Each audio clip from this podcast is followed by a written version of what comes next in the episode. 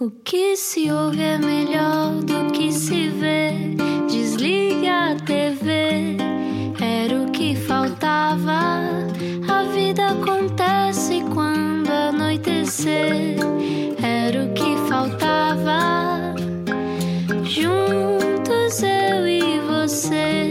Olá, boa noite, como é que foi o dia? Bem-vindo à Rádio Comercial, bem-vinda ao Era o que Faltava. Eu sou o Rui Maria Pego, hoje acordei com muita birra, eh, mas às vezes eu tenho birra quando vejo os jornais portugueses. Não sei se sentes igual, Ana Martins. Claro que sim. Olha, mas não penses muito na atualidade. Pensa antes que estamos na semana da Páscoa. Faz uma Ah, caça aos ovos, come é uns isso. chocolatinhos. É isso, Jesus Cristo. Good times, Good né? times, yes. Se só agora chegou à Rádio Comercial. A propósito de Jesus diz. Cristo, deixa-me só dizer-te que lá em casa o meu mais velho ouviu a canção Louvado Sejas ao meu Senhor, eh, clássico da, Sim, da sim, catequese, sim. não é?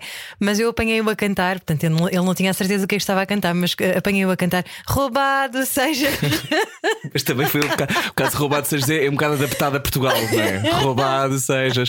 Eh, corrupção. Falaremos disso também. Bom, bem-vindo à Rádio Comercial. Hoje entrevistamos alguém que faz parte de um projeto extraordinário que se tem mantido vivo eh, e sei que está de boa saúde, espero eu, já nos vai explicar. Se só agora chegou, pode ouvir esta conversa depois em radiocomercial.iol.pt. E agora, quem é que está cá?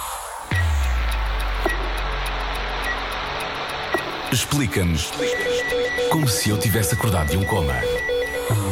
Jornalismo independente, progressista e dissidente. Parece um sonho, mas é como se posiciona a equipa do Fumaça. Não são pés de microfone com poderes instalados e assumem como missão escrutinar a democracia. Desde 2016, este órgão de comunicação social já ganhou vários prémios de jornalismo e deu que falar quando conseguiu uma entrevista de duas horas com o José Sócrates. Ah, que os acusou de arqueologia, arqueologia Arqueologia política. política. Exatamente, que é uma coisa que, que o jornalismo está a fazer, que disparate. Bom, dizem que o seu público são pessoas que estão fartas de coisas tratadas pela rama e por isso já ultrapassam as 300 entrevistas sobre direitos humanos, racismo, imigração, discriminação, educação, feminismo, questões LGBTI, ambiente, religião ou memória histórica. Hoje, connosco, o diretor do Fumaça, Pedro Miguel Santos. Olá, Pedro. Olá, como estão? Estamos Tudo bem. Como é que tu estás? Foi, foi accurate? Foi, foi ah, incisiva? Ou, ou melhor, acertámos naquilo que dissemos, senhor jornalista? Não, acertaram completamente, é sempre super estranho a ver outras pessoas descreverem o nosso trabalho. Normalmente somos nós que fazemos isso, mas, mas sim, está tá certo. Tá. Acho Boa. que passava no nosso, no nosso fact-check. É que nós normalmente fazemos isso quando entrevistamos jornalistas, normalmente pomos sempre o pé na argola. Há sempre, sim, mas embora ambos tenhamos estudado jornalismo, que também diz alguma coisa sobre eh, o nosso percurso. Bom, bem-vindo à Rádio Comercial. Pedro, eh, é um prazer receber-te. Acho que o Fumaça é um projeto extraordinário. Já vamos falar um bocadinho sobre isso. Primeiro, eu quero saber coisas tuas. Ahm, quando é que decidiste que querias ser jornalista, Pedro? Quando, quando era miúdo, quando estava na, lembro perfeitamente, estava na, na escola primária e eu não sei se vocês faziam aquela coisa de ficar muito ansiosos por, eh, por folhear os livros eh, antes da escola começar. Ah, sim, Na sim. papelaria. Então folheavas tudo e ias tentar perceber o que é que ias aprender. E quando eu estava a fazer isso, já não me lembro em que ano foi, talvez no segundo, eh, havia lá uma, uma pequena caixinha, um quadradinho sobre um jornal de parede. E eu fiquei encantado com a ideia de um jornal de parede. Eh, e lembro que, que depois fizemos um jornal lá na escola primária eh, e era maravilhoso porque eh, não, já não sabíamos nada do que é que estávamos a fazer. É? Colávamos assim umas, eh, umas folhas, umas notícias, reproduzíamos coisas que tínhamos ouvido na, na televisão e tinha assim umas frases do género. A droga é má, não vais para a droga. Ai, portanto, não estavam a contabilizar o número de berlins e coisas assim. Não, Não, não, não. Chega não. de droga. Era, era uma coisa assim. Depois houve uma outra vez que o, o, havia um, há um cruzeiro à frente da- do largo da capela eh, da minha aldeia e caiu. Não sei, nunca soubemos porque é que ele caiu. Então fizemos um desenho daquilo caído e tinha qualquer coisa do género. O cruzeiro caiu. Não sabemos se foi sem querer ou de propósito. Mas já com uma dúvida, o que é que se passou aqui? Qual é a Oh, tua Pedro, aldeia, Era isso que eu Pedro? ia perguntar. Qual é a tua aldeia? A minha aldeia chama-se Corredora, é no Conselho de Porto de Mós, Distrito de Leiria. Ahá. Olá. E foi, e foi por isso Toda que trabalhaste então na Rádio Dom Fuas, que é a Rádio de Porto de Mós, não é? Exatamente. Que maravilha. Na verdade, foi, foi- na verdade foi, foi um- uma passagem bem curtinha.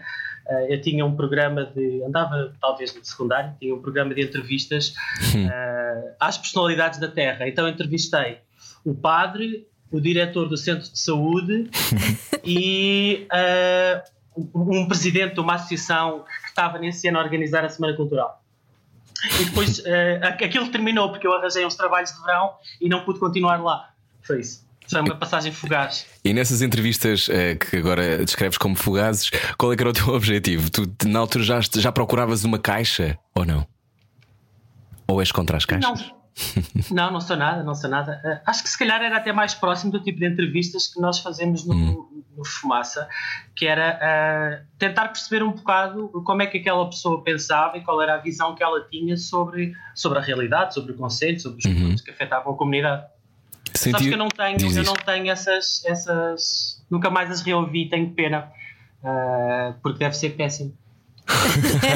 Eu, eu adoro ouvir essas coisas iniciais Sim. porque uh, o nível de cringe é uh, pá, estratosférico. Dá a volta, não é? Claro, claro. Oh, Pedro, hoje estamos a conversar com o Pedro Miguel Santos, diretor do Fumaça. Então, uh, o teu caminho para o jornalismo depois, uh, se foste, foste estudar para a Escola Superior de Educação em Ciências Sociais no Politécnico de Leiria, licenciaste e tu já na altura percebias o disparate que à partida poderias estar a fazer à tua vida em querer ser jornalista, porque eu acho é a profissão para mim das mais nobres e mais bonitas, mas uhum. Sabemos das mais duras. Nobre mas pobre, não é? Nobre mas pobre.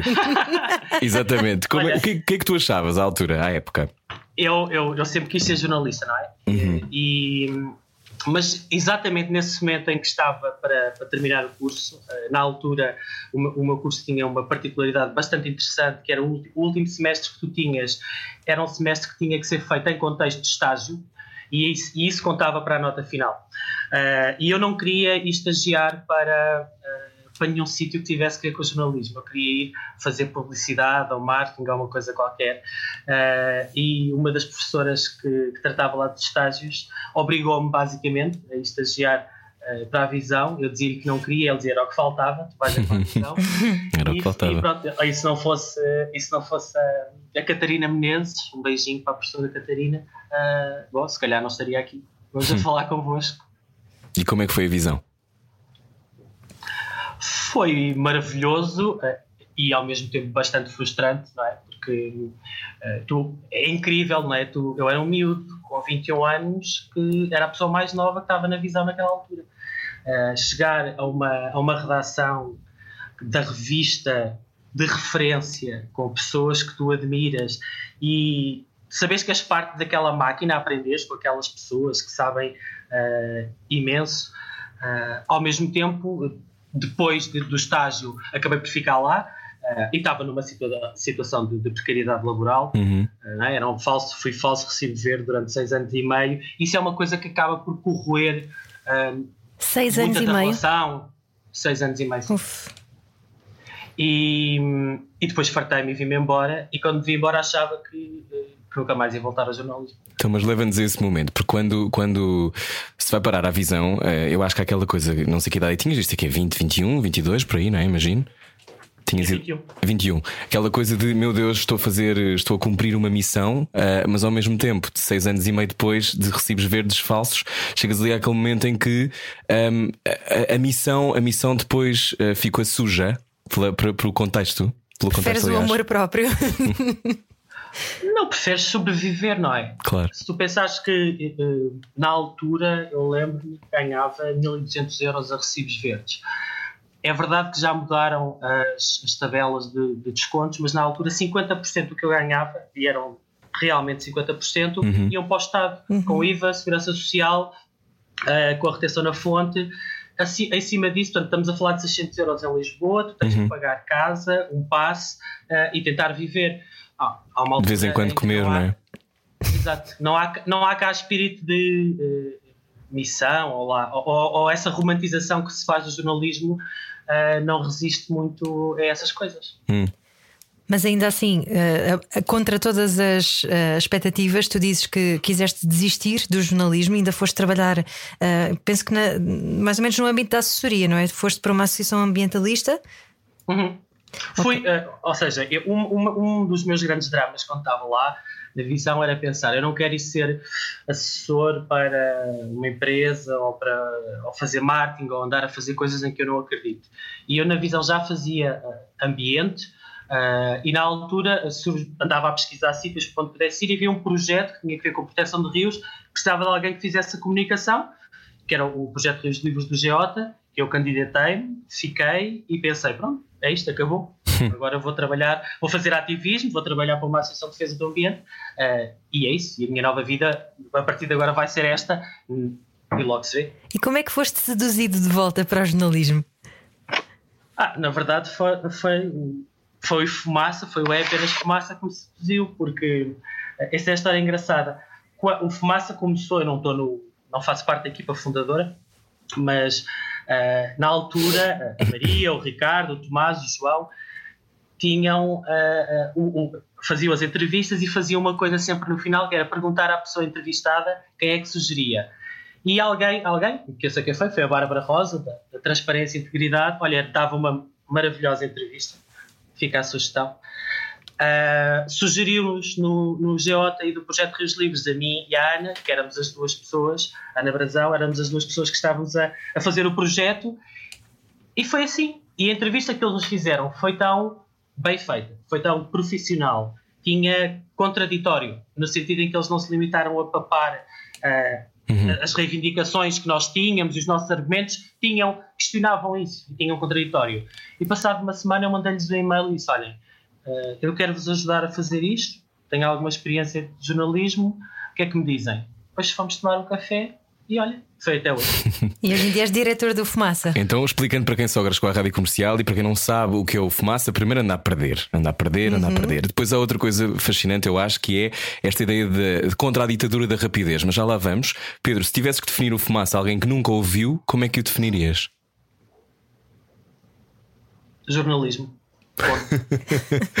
Exatamente. Porque ele ainda existe, não é, Pedro? Apesar de às vezes parecer que está em risco e que está em crise existe e faz-se muito bom jornalismo em Portugal. Uh, mesmo os grandes órgãos ou os meios de comunicação social mais tradicionais, até na televisão, há muito boa gente a fazer jornalismo. Tu, tu percebes isso quando, quando toda a gente de repente está a falar de uma grande reportagem, uhum. ou de uma grande investigação, ou de uma série do Pedro Coelho, uh, ou, ou, das coisas que foram uh, das grandes reportagens que tem o Expresso, ou o DN, ou o Público.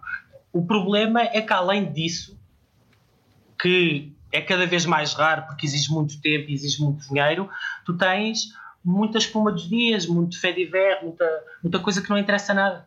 Uhum. Estamos viciados no que não interessa nada, Pedro.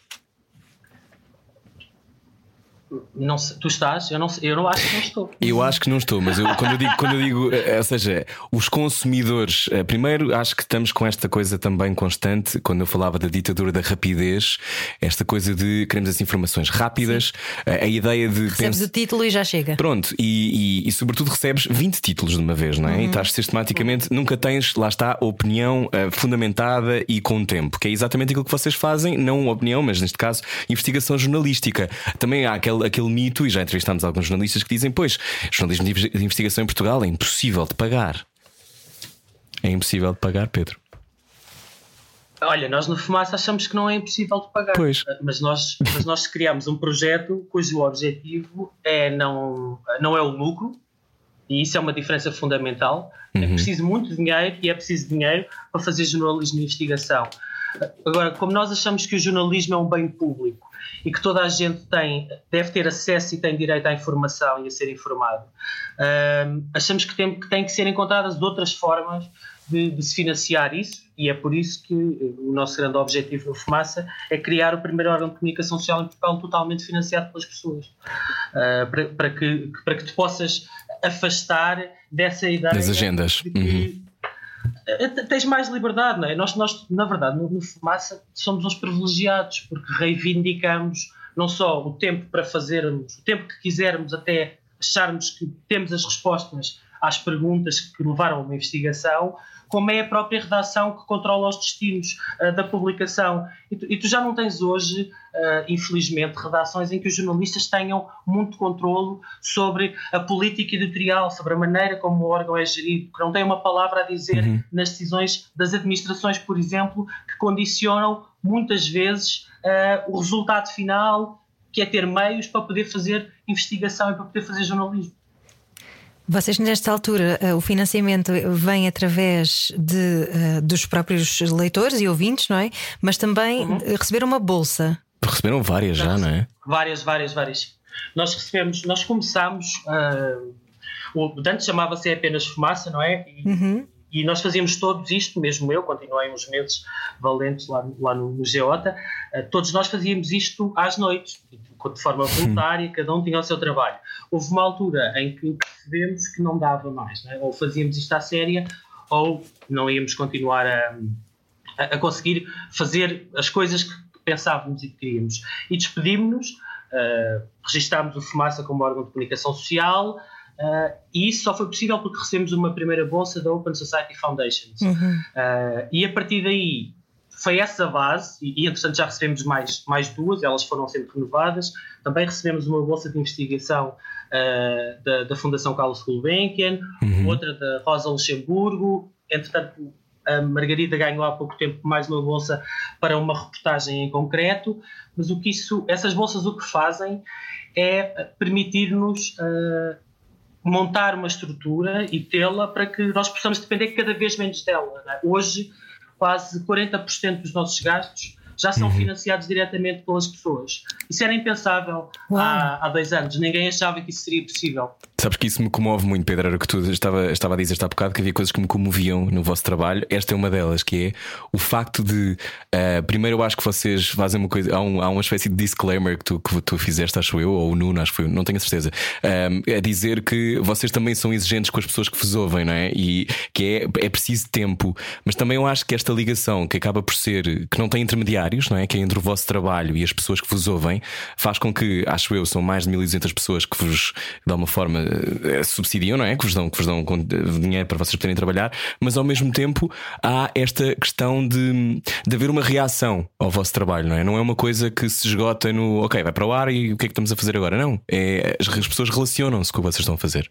Não, relacionam-se totalmente. Na verdade, agora já são mais de 2 mil. Ok, pronto. 2 mil, aliás, vocês cresceram 250% em 2020, não foi?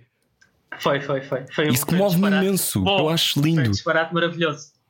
Uh, sobretudo porque nós também, o que é mais se te comove a ti, imagina como é que uh, claro. vezes, nós, quando olhamos para as coisas é? e para, para, esses, para esses números, nós tomámos uma decisão no final de 2019 que era, e foi um ano de, de autárquicas, nós fizemos imensa coisa, estávamos esgotados uh, e decidimos que, em vez de fazermos entrevistas todas as semanas ou duas entrevistas todas as semanas, achávamos que ainda assim uh, isso era demais. Que nós quando perguntávamos a quem nos apoiava e ouvia, e quando olhávamos para os números, eram sempre, quer as reportagens, quer as séries, não só o mais ouvido, como aquilo que as pessoas diziam que queriam ouvir. Uhum. Uh, então nós mudámos e tomámos uma decisão bastante arriscada e até um pouco radical, se quiseres, que foi dizer: não, vamos fazer ainda menos. Vamos focar-nos uhum. em fazer aquilo que nós queremos fazer e achamos que sabemos fazer bem, e portanto, as pessoas que nos apoiam hoje, eu acho que percebem todas uma coisa, não o fazem por haver uma espécie de contrapartida, nós não vendemos nada, é? as pessoas estão-nos a dar um donativo, fazem-nos porque querem e acreditam no nosso trabalho e sabem que, mesmo que demore seis meses, quando nós lançarmos uma nova série, como aconteceu agora uhum. com a série sobre a segurança privada que lançámos, uh, isso vai valer a pena. Oh Pedro, isso é um, e, um luxo, não é? Desculpa. Não, é totalmente um luxo, é, mas é, é um luxo que ao mesmo tempo tem que ver com com uma visão que eu acho que era a certa e que, pelos vistos, cada vez mais pessoas comungam, que é uh, sim, eu preciso que alguém faça claro. este trabalho por mim. Eu preciso de saber que há gente que está a investigar realidades que são super complexas, que não são possíveis de se perceber numa manhã ou numa semana ou num mês de trabalho. E eu quero que eles esmifrem isso tudo e depois me expliquem, me contem essas histórias e eu confio neles porque eles são jornalistas, têm um código ético e ideológico para cumprir uh, e porque são transparentes. Eu acho que isso é outra coisa que nos distingue. Uh, eu não tenho dúvidas nenhumas em dizer-vos que o FUMAS é o órgão de comunicação social mais transparente do país. Uh, porque nós publicamos todas as nossas contas. As pessoas sabem é isso que eu ia dizer. Uhum. quem é que nos financia, como é que nós gastamos o dinheiro. As pessoas podem questionar-nos, uh, de três em três meses nós enviamos um e-mail a todas as pessoas que contribuem, explicando como é que vai a gestão do orçamento. Uh, quando nós erramos, assumimos o erro com o mesmo destaque do que quando, uh, do que quando ele foi publicado e achávamos que era um erro e é. Uh, e temos uma relação muito boa com a nossa comunidade, uh, que, é, que é, são, ou seja, cada vez que alguém faz um donativo ao Fumaça, nós integramos numa plataforma de comunicação chamada Slack e a partir daí falamos todos os dias, por exemplo, as pessoas partilham artigos, nós partilhamos artigos com elas, nós perguntamos à comunidade: olhem, vamos fazer uma investigação sobre prisões, por exemplo. E publicamos isso também no Twitter, no Facebook, uhum. nas nossas redes. E o feedback é inacreditável, porque se tu não fizeres isto partilhado, não é? quão arrogante é pensar que eu que estou aqui, que sou um especialista em trivialidades, não é? hoje é sobre prisões, amanhã é sobre outra coisa qualquer. Uh, de repente acho que posso abarcar ou saber mais fazendo só a minha pesquisa. Não, tu vais, fazes uma pergunta e de repente houve 50 livros, documentários, nomes de especialistas na academia em Portugal que nós não fazíamos ideia e que a comunidade ajudou-te a chegar lá e fez isso contigo. E isso é de uma riqueza extraordinária. Isso é de uma beleza tremenda. Estamos a conversar com Pedro Miguel Santos, diretor do Fumaça. É uma mistura de jornalismo de cidadão, mas depois uh, filtrado pela, pelo código ético e deontológico, como tu bem frisaste, não é? Sim, nós, nós disso não abdicamos. Ou seja, uma coisa é tu fazeres uh, jornalismo com a tua comunidade, mas outra coisa é quem tem a responsabilidade ética, legal uh, e quem decide os destinos editoriais da redação somos nós, a equipa. E disso nós não abdicamos. Eu acho que toda a gente percebe isso Falaste da questão legal e, e, há pouco falaste também da reportagem que vocês fizeram sobre a segurança privada e que uh, já Muito vos bem causou, feita, Pedro, parabéns. E já vos causou alguns dissabores, não é? Vocês já foram ameaçados de processo? Quantas vezes é que já foram ameaçados de processos, Pedro? Imagino que seja uma coisa, desde que sai uma. Atenção também para quem chegou agora à rádio comercial, o Fumaça já ganhou, por exemplo, um prémio Gazeta, que é só uhum. o prémio mais importante de jornalismo em Portugal. Mas um, as, as pressões são, são diárias, são mensais, chegam por e-mail, chegam, sei lá, animais dentro de sacos. Como é que vocês são ameaçados, Pedro? Olha, eu digo isto porque eu já tive um animal à porta de casa quando tinha 13 anos. Portanto, eu sei, eu sei o que é que isso é. Que sim, sim, não era a mim, não é? Que estavam a tentar ameaçar. Era talvez a minha mãe que fazia um programa Exato. muito difícil na altura. A, sim? A tua, a tua, mãe também não. A tua mãe também não se continha, não é? Não, não, não. De todo. E, bem, e, era, e, e, ainda bem, era, mas era uma época, os anos 90, é, é uma época em que na altura os políticos não estavam habituados a ser postos em causa. Havia o independente mas, e, havia, e havia noite à má língua. Hoje as coisas são diferentes, Pedro. Uhum. Mas, oh, oh, Rui, continuam a não estar habituados a, a ser postos uhum. em causa. Aliás, há pouco citaste o, o, a entrevista que se fez ao ex-primeiro-ministro José Sócrates, uhum. Eh, e, e, e, quando ele diz aquilo da arqueologia política, para, ele achava que aquilo era, era um insulto, não é? Que ele tem aquele lado provocador. Mas aquilo para nós foi é um, elogio inacreditável. É um elogio incrível. É quase como cair da cadeira. O que é que acha, acha sim, mesmo? Sim, fizeram bem o vosso trabalho. O que vocês chegaram ao ponto de olhar para trás? vocês foram ver a é história. É, sim. é uma coisa que, que é super difícil e está hum. sempre a acontecer. Sempre que nós vamos falar com responsáveis, uh, eles não querem falar sobre o momento em que tinham poder e decidiram sobre as nossas vidas. Ou então ficam super uh, incomodados com tu perguntares coisas sobre as quais eles decidiram. Porque o que acontece hoje em dia é tu tens algum responsável político que sai da pasta por alguma razão, ou perdeu as eleições, ou foi demitido, e passados seis meses é comentador uh, num sítio qualquer, normalmente na televisão ou na rádio, e faz-se conta que ele não teve peso nenhum e não teve poder e responsabilidade e que não tomou decisões. Isso é uma coisa verdadeiramente inacreditável. E nós, nós no Fumaça não damos peso escritório. Portanto, quando falamos com, com responsáveis políticos, uh, aliás, nós já rejeitámos uma série de entrevistas ou pensámos em fazê-las e depois decidimos que não as íamos fazer, porque não somos assim tantos, uh, mas porque pensámos é impossível ir falar com esta pessoa que foi ex-ministra ou ex-ministro e não lhe perguntar sobre coisas que ela fez. Mas para isso precisamos de pelo menos duas uhum. semanas, três, um mês de trabalho. E não vamos interromper tudo só para ir ouvir uh, esta pessoa. Não é? Podia haver claro. a possibilidade, mas tomamos muitas vezes essa decisão de, por não termos o tempo que nós achamos que é importante ter para a preparação de trabalhos, não os fazemos. Uhum. Uhum. Estamos a conversar hoje com Pedro Miguel Santos. Continuamos já a seguir. Estamos hoje a olhar para o Fumaça, o extraordinário Fumaça. Venha daí, a conversa continua depois disto. Sensibilidade e bom senso. Só que não. Não. Era o que faltava. Rádio Comercial. Boa viagem com a Rádio Comercial. Hoje conversamos com o Pedro Miguel Santos, diretor do Fumaça. Fumaça, jornalismo independente, progressista, dissidente, uma aposta no jornalismo de investigação em áudio, feito com profundidade e tempo para pensar, eh, com muitas vezes música original. Eu gostei no outro dia de um dos disclaimers que era: nós temos duas maneiras de fazer isto. Se tivermos bolsas e tivermos maneira de poder progredir com isto, eh, nós podemos fazer eh, música original, temos tempo para trabalhar. Ou então podemos fazer isto de outra forma, que é uma maneira, se calhar, mais contida. Mas o Fumaça, a ideia nunca parar, Pedro? É, claro, ninguém. Isto é, co, é, como, é como decidir ter um filho, não é? Não tens um, tu, tu tens um filho para, para criar e para, e para ver vingar, não dá para devolver e, e nem sequer estás a pensar. Até podes ter medo que lhe aconteça alguma coisa de mal e que ele morra, não é? Mas de alguma forma tu pensas assim: não, se tudo correr bem, eu vou antes do meu filho. Uhum. Uh, portanto, na verdade, é assim que eu acho que, que, nós pensamos. E, mas olha, não te respondi à pergunta da Sim, sim, sim. Dos processos, não é? Sim, ficou Ficou, ficou pendurado, mas tínhamos, já tinha aqui a, tínhamos, tínhamos de fazer esta pausa. Mas sim, diz-me, como é que tem sido? Há não. processo, há ameaças? Não. Como, é que, como é que vocês não. lidam com esta, isso?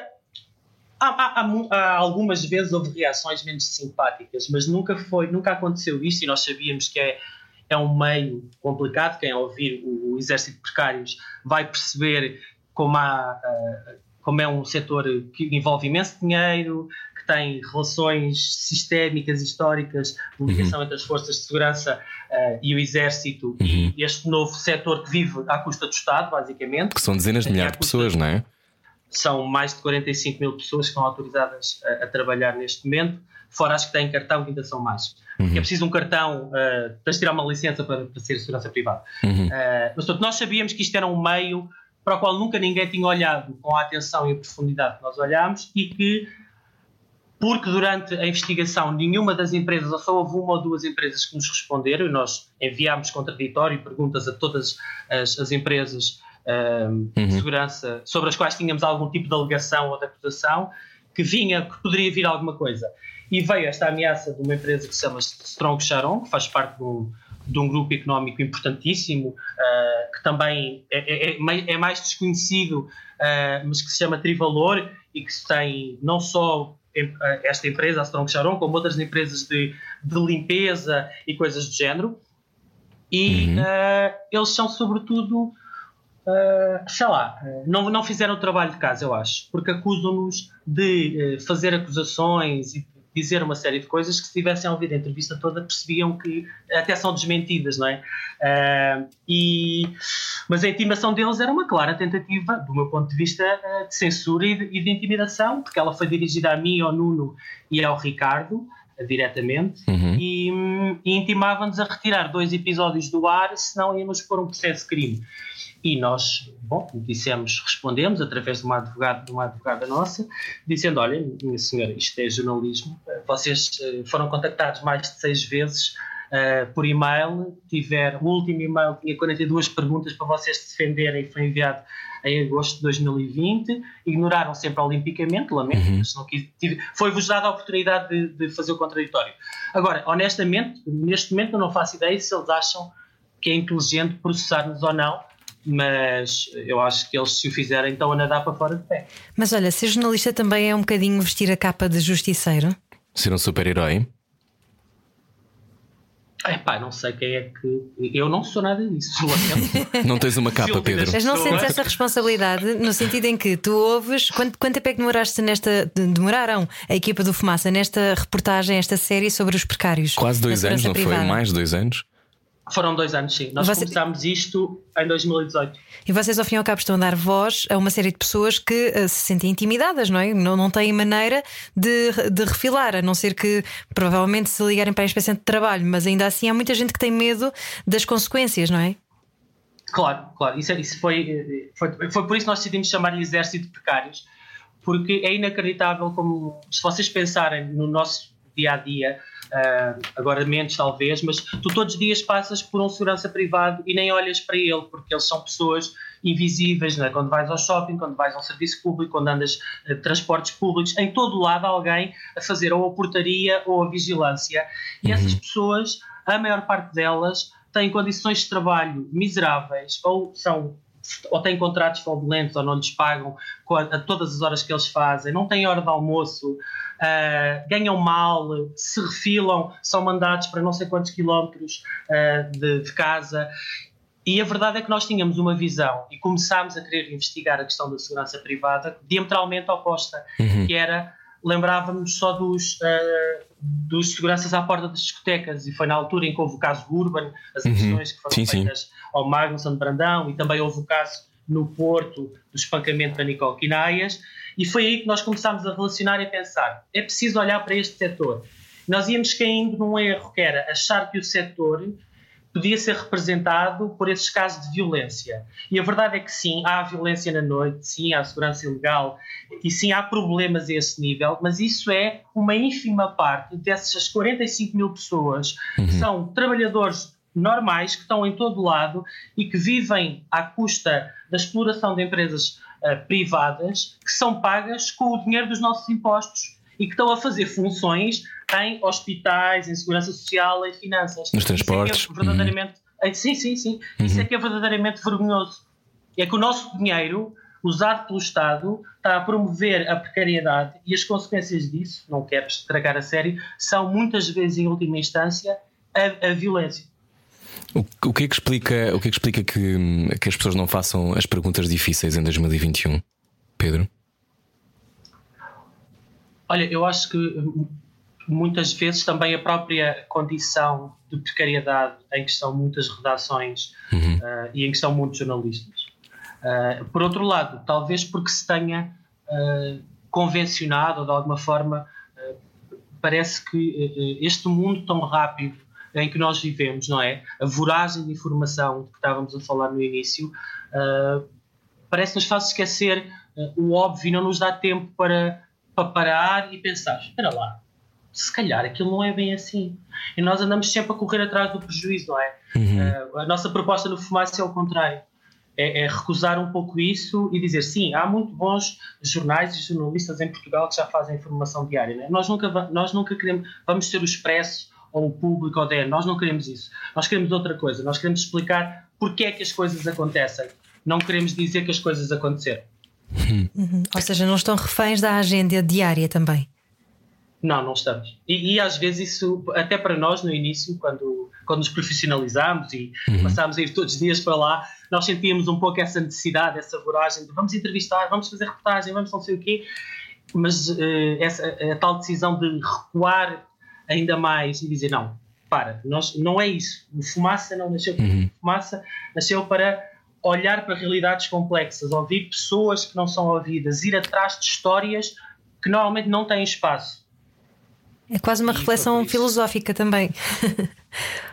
Olha, sabes que eu acho que nós fazemos isso várias vezes nesta última série. Há, há, há, há muitas vezes em que nós temos hum, reflexões sobre porque é que acontece determinada coisa. Será que podia ser de outra forma? E nós também fazemos esses exercícios muitas vezes quando estamos a trabalhar uh, as peças, que é perguntar-nos: será que estamos a ser justos? Será que o ângulo certo é este? Será que isto não foi já falado e nós precisamos de olhar para outro lado e com outras lentes para esta realidade?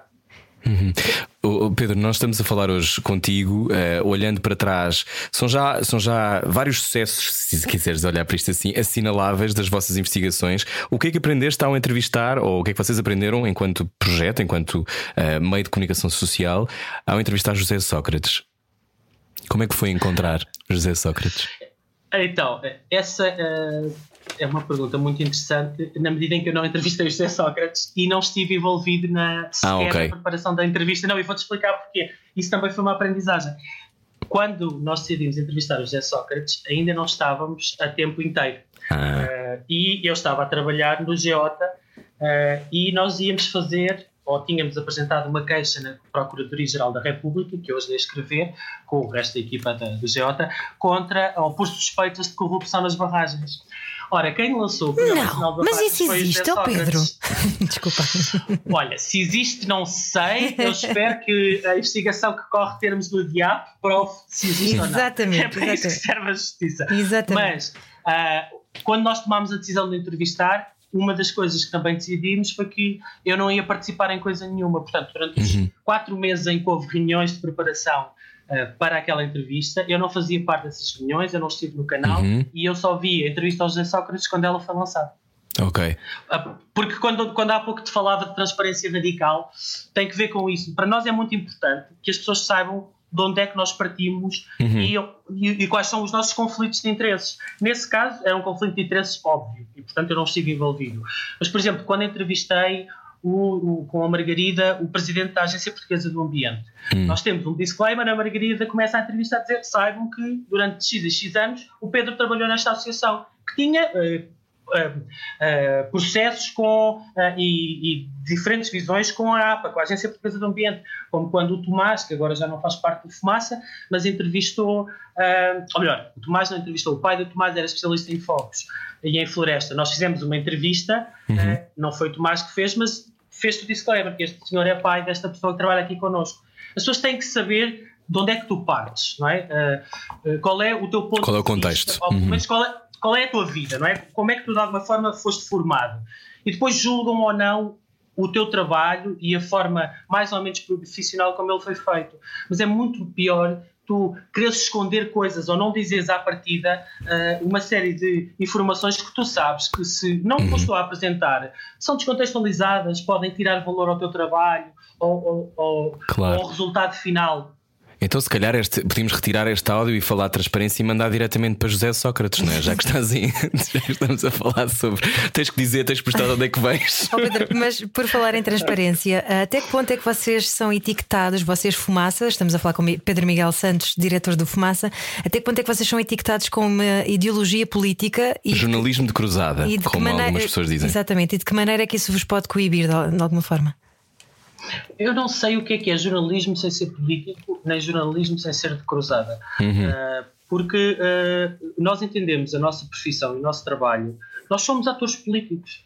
Uh, não assumir isso e ignorar isso, ignorar que o papel que o jornalismo tem e que um jornalista tem, porque tem um conjunto de proteções legais, porque tem um conjunto de. de a Constituição dá-me a mim, por ser jornalista, um conjunto de privilégios que não dá às pessoas que não são jornalistas.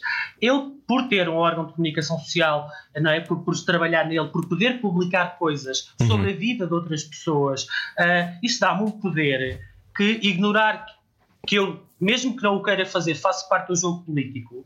Não é? Se eu, quando eu vou fazer uma entrevista ou quando nós entrevistamos o Sócrates, se a entrevista é feita de uma determinada maneira, a oposição vai achar, ah, cinco jornalistas fantásticos. As- os fãs do Sócrates vão achar que pouca vergonha, não sei o que, não sei o que mais. Isto é intervir no jogo político.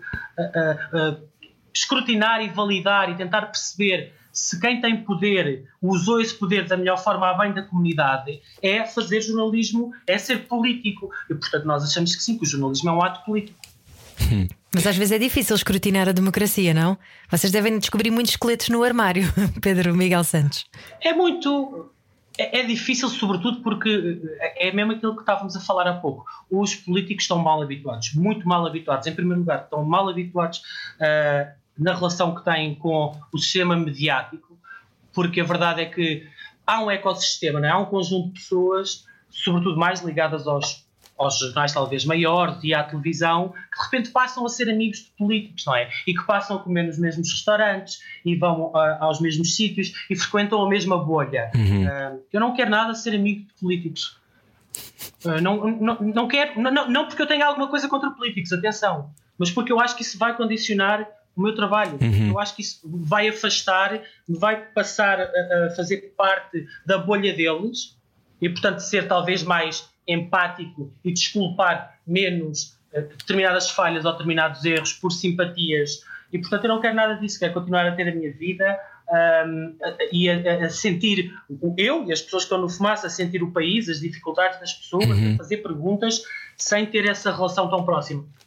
É um exercício difícil esse, não é? De, de manter a bolha, mas a bolha serve neste caso para eh, também proteger a vossa própria independência. Eh, qual é o maior desafio à vossa independência? Hum, eu acho que talvez seja uh, uh, a ideia de tu, de tu conseguires uh, sobreviver economicamente só por uma razão. É muito caro fazer o tipo de jornalismo que nós fazemos, não é? Se tu não tens dinheiro uh, e se rejeitas uh, a ideia do, do lucro, se não tens publicidade como nós não temos, um, é uma aposta difícil se as pessoas não, não a reconhecessem e se não, e se não tivessem esta, esta vontade que, pelos vistos, têm de apoiar este projeto, esta visão. Eh, eu acho que essa é a grande ameaça, porque sabe como é que tu podes ter quatro ou cinco jornalistas em momentos diferentes destes dois anos a trabalhar para produzir uma, uhum. uma peça destas? Não é? É, é, um, é, é um luxo, é, é um luxo e é fundamental e, e, é preciso tempo. Eu estou aqui à minha frente, tenho algumas das séries que vocês fizeram: Palestina, Histórias de um País Ocupado, Dá-lhe Gás. Até ao fim de 2019, uma petrolífera planeia furar em Algesbarrota e na Bajoca, em busca de gás natural. Ah, que história é esta? Nunca ouvi falar. Aquilo é a Europa. Olha, desde não a... ouviste? Diz, diz, diz, não ouvi? Como assim? Não, não, nunca ouvi, nunca ouvi falar disto. Estou a vai, vai, ouvir, vai ouvir. Não, não, eu já ouvi um bocado, já ouvi um bocado do Dar Gás. Mas, ou seja, como é que ah. vocês partem? Eu estava aqui só a enumerar mais ou menos as vossas reportagens. A Serpente, o Leão e o Caçador. Sabe-se há pelo menos 30 anos que milhões de pessoas terão de se deslocar por causa da crise climática. Apesar disso, esta não é ainda uma razão válida na lei internacional para fugir e procurar refúgio. O que é que vos move quando pensam numa nova, numa nova série? Qual é que é o objetivo, normalmente, Pedro? O que é que te atrai? É.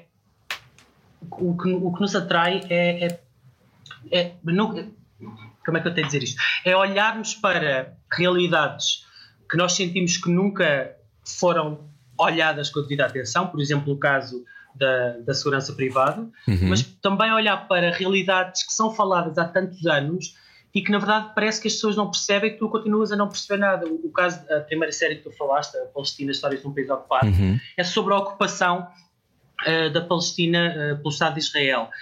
E uma das coisas que, que muita gente nos disse, e que também foi a razão porque o Ricardo e a Maria foram para lá fazer reportagem e, e quisemos avançar com a série, foi como é que eu chego uh, a esta idade, aos 20 ou aos 30, ouço falar sobre isto, mas não percebo bem o, o, o, que é que continua lá a acontecer. Quem é que ninguém me explica isto à série? Uhum. E foi isso que nós tentámos fazer, e por isso é que dá séries de 6, 7, 8 episódios, 12 horas, porque a realidade é de facto muito complexa. Como, como tu ouves falar de alterações climáticas e ouves falar do termo refugiado climático, não é? É, é? é, é, foi muito à volta disso que, que, que a série que, que a Margarida uh, escreveu e que o João uh, musicou, fez a banda sonora e produziu toda a parte. Som que, aliás, o João é o nosso mágico, é ele que faz isso. Hum. Daqui a pouco já vos falo sobre o João melhor.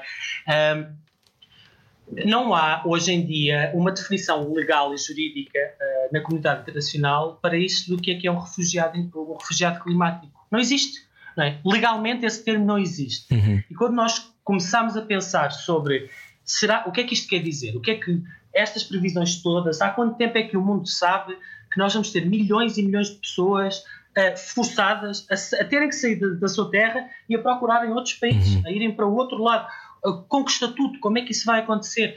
Uh, e foi, será que uh, já se sabia disto ou não? Pelos vistos, sim, já se sabia há 30 ou 40 anos, uh, mas às vezes, como vivemos nesta, nesta espuma dos dias, estes assuntos são muito complexos, uhum. parece que tu chegas a um assunto e pensas, ah, isto é novo, nunca tinha pensado sobre isso. E depois já não, não é nada novo. O mar já está a subir há, há algum tempo, não é? Uhum. Não é de agora. Exato, há, milha uhum. há, milhares de páginas sobre isto, estudos internacionais sobre para onde é que as pessoas vão, quais são as áreas do planeta que vão ser mais afetadas. Uh, e às vezes tem, tem que ver com isto, não é? Ou, é, ou pôr um foco e uma lente numa realidade em que ninguém pôs, ou voltar a olhar para uma realidade mudando uh, as lentes e, e fazendo um zoom àquilo e explicando melhor. Mas há uma linha tenue entre aquilo que vocês fazem e o jornalismo espetáculo. Podiam cair nesse erro de vejam, olhem para nós, estamos a ser sensacionalistas porque isto pode ser o fim do mundo e nós estamos aqui em primeira mão. Uh, eu acho que nós não fazemos isso. Pois não, pois não. Uh, uh, e, e sim, mas esse jornalismo espetáculo é, é, fruto muito daquilo que estávamos a falar, é? do imediatismo, da, da efemeridade de, das coisas, não é? Uh, uhum. Pronto, há dois dias foi a camisola da pova, não é? E agora? Qual é hoje? Qual é hoje a coisa? Ah, já saiu o cargueiro, já está a flutuar, vamos embora. E amanhã é o quê? Um, e sei lá, a história do cargueiro é muito interessante. Que Explicando que, está, que estava preso, estava no entalado do no canal é? do Suez. Eh, Como eu ouvi na ra- eh, como ouvimos alguém a dizer Suez. Lá, o canal do Suez. É Suez mal. Tem mais swag. Tem mais swag, sim, desculpa, Pedro, diz. Ah, e o Festival do Suez, não. Viste os Muse no Festival do Suez? Sim. do Suez. Sim, exato, exato, em cima do cargueiro. exato. Ah, o, o que o que eu questiono, por exemplo, quando penso nisso, não é tanto quantos barcos estão à espera? Ou qual é a, a complexidade ah, daquela operação logística. Se calhar é pensarmos o que é que significa hoje o comércio internacional, ah, porque é que estes barcos e qual é o impacto que eles têm no ambiente, porque é que, por exemplo, isto estava a ser uma desgraça quando no último ano aumentou, aumentaram o preço do transporte de contentores, é? Por causa do Covid, desta coisa toda, e que impacto é que isso tem em pequenos empresários em Portugal ou produtores no outro lado do mundo? Ah, quem é que está a arrebanhar o dinheiro todo de ser muito mais caro hoje um frete um contentor e de estarmos a, a- a fazer um comércio marítimo ah, da forma como estamos a fazer? Precisamos daqueles super contentores? Não é? Isso é, são questões que me interessam muito mais do que saber se o barco está lá preso ou não. E depois a reflexão a seguir, que é, eh, mas eu acho que isso depois tem a ver com, com a evolução de cada um e com a disponibilidade de cada um também para vos ouvir, que é de que forma é que eu percebo que as minhas escolhas também são políticas, não é? Eu acho que isso, eh, a maneira, aquilo que eu consumo também faz com que, eh, o, que haja mais cargueiros ou menos cargueiros. Eu não sei, achas que Tal e cada. Ah, Não sentes que, que ainda, ainda há falta de quase de. É aquilo que vocês fazem também, por isso é que eu acho que é tão importante o vosso trabalho. De rede, de ok, se eu fizer isto, isto tem um efeito ali, isso tem um efeito ali, tem um efeito em mim, isso tem um efeito em mim, tem um efeito na minha família, isso tem um efeito na minha família, tem um efeito na minha comunidade. Achas que temos a noção de.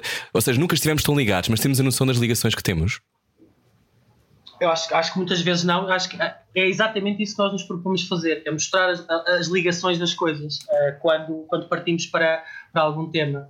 Uma- um caso curioso eh, que, que aconteceu, e este afeta-me eh, pessoalmente, quando, estávamos, quando estavas a falar daquela série do Dalho Gás, eh, que tinha a ver com a, com a tentativa de explorar eh, gás natural na Bajoca, que é em Leiria, em Elsbarrota, que é em Alcobaça, que se- eu sou lá, lá de perto, né? eu moro no Porto Mós é ao lado de Alcobaça. E quando eu fui começar a fazer a investigação, percebi que a minha casa, a minha aldeia, eh, o sítio onde eu nasci e cresci, também estava concessionada, também tinha sido vendida pelo Estado eh, à empresa que estava a fazer aquilo em Alcobaça, em Alsbarrota.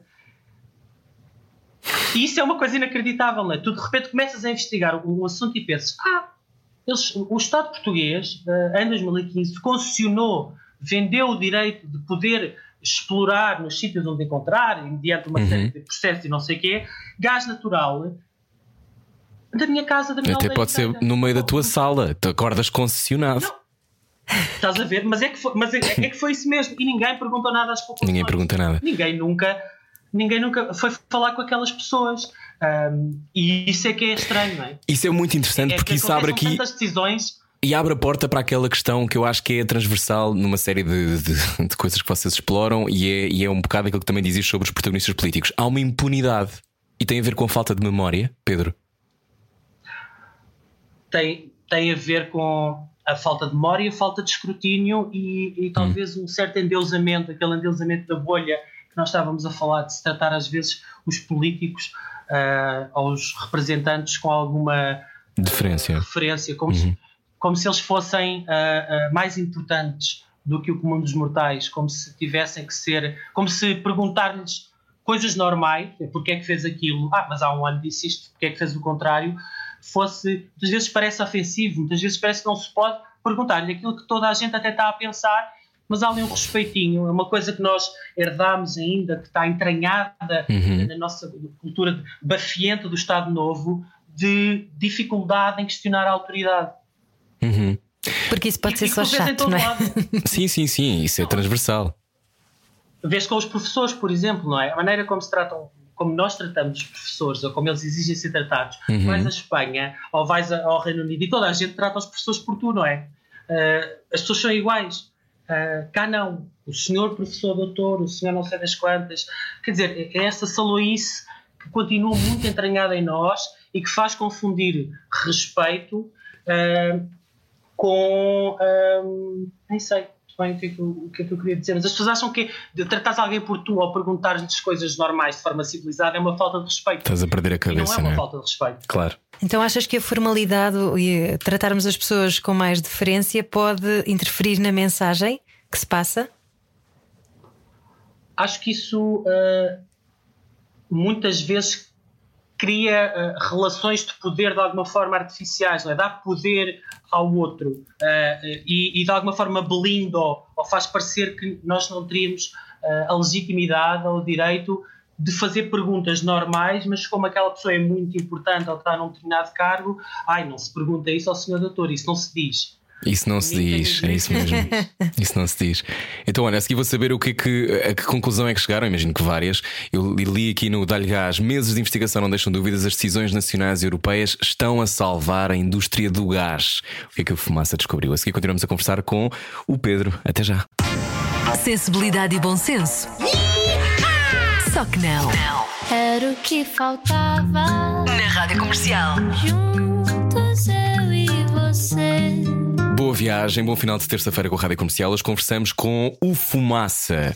Não sabe o que é? Então tem já que depois, quando sair, quando acabar esta conversa, descobrir um órgão de comunicação social, uh, faz jornalismo que é independente. Uhum. Só raridade. em áudio, por enquanto, não é? Pedro, vocês nunca pensaram fazer vídeo ou é só porque é muito caro? já pensaram em vídeo, acho eu, não já?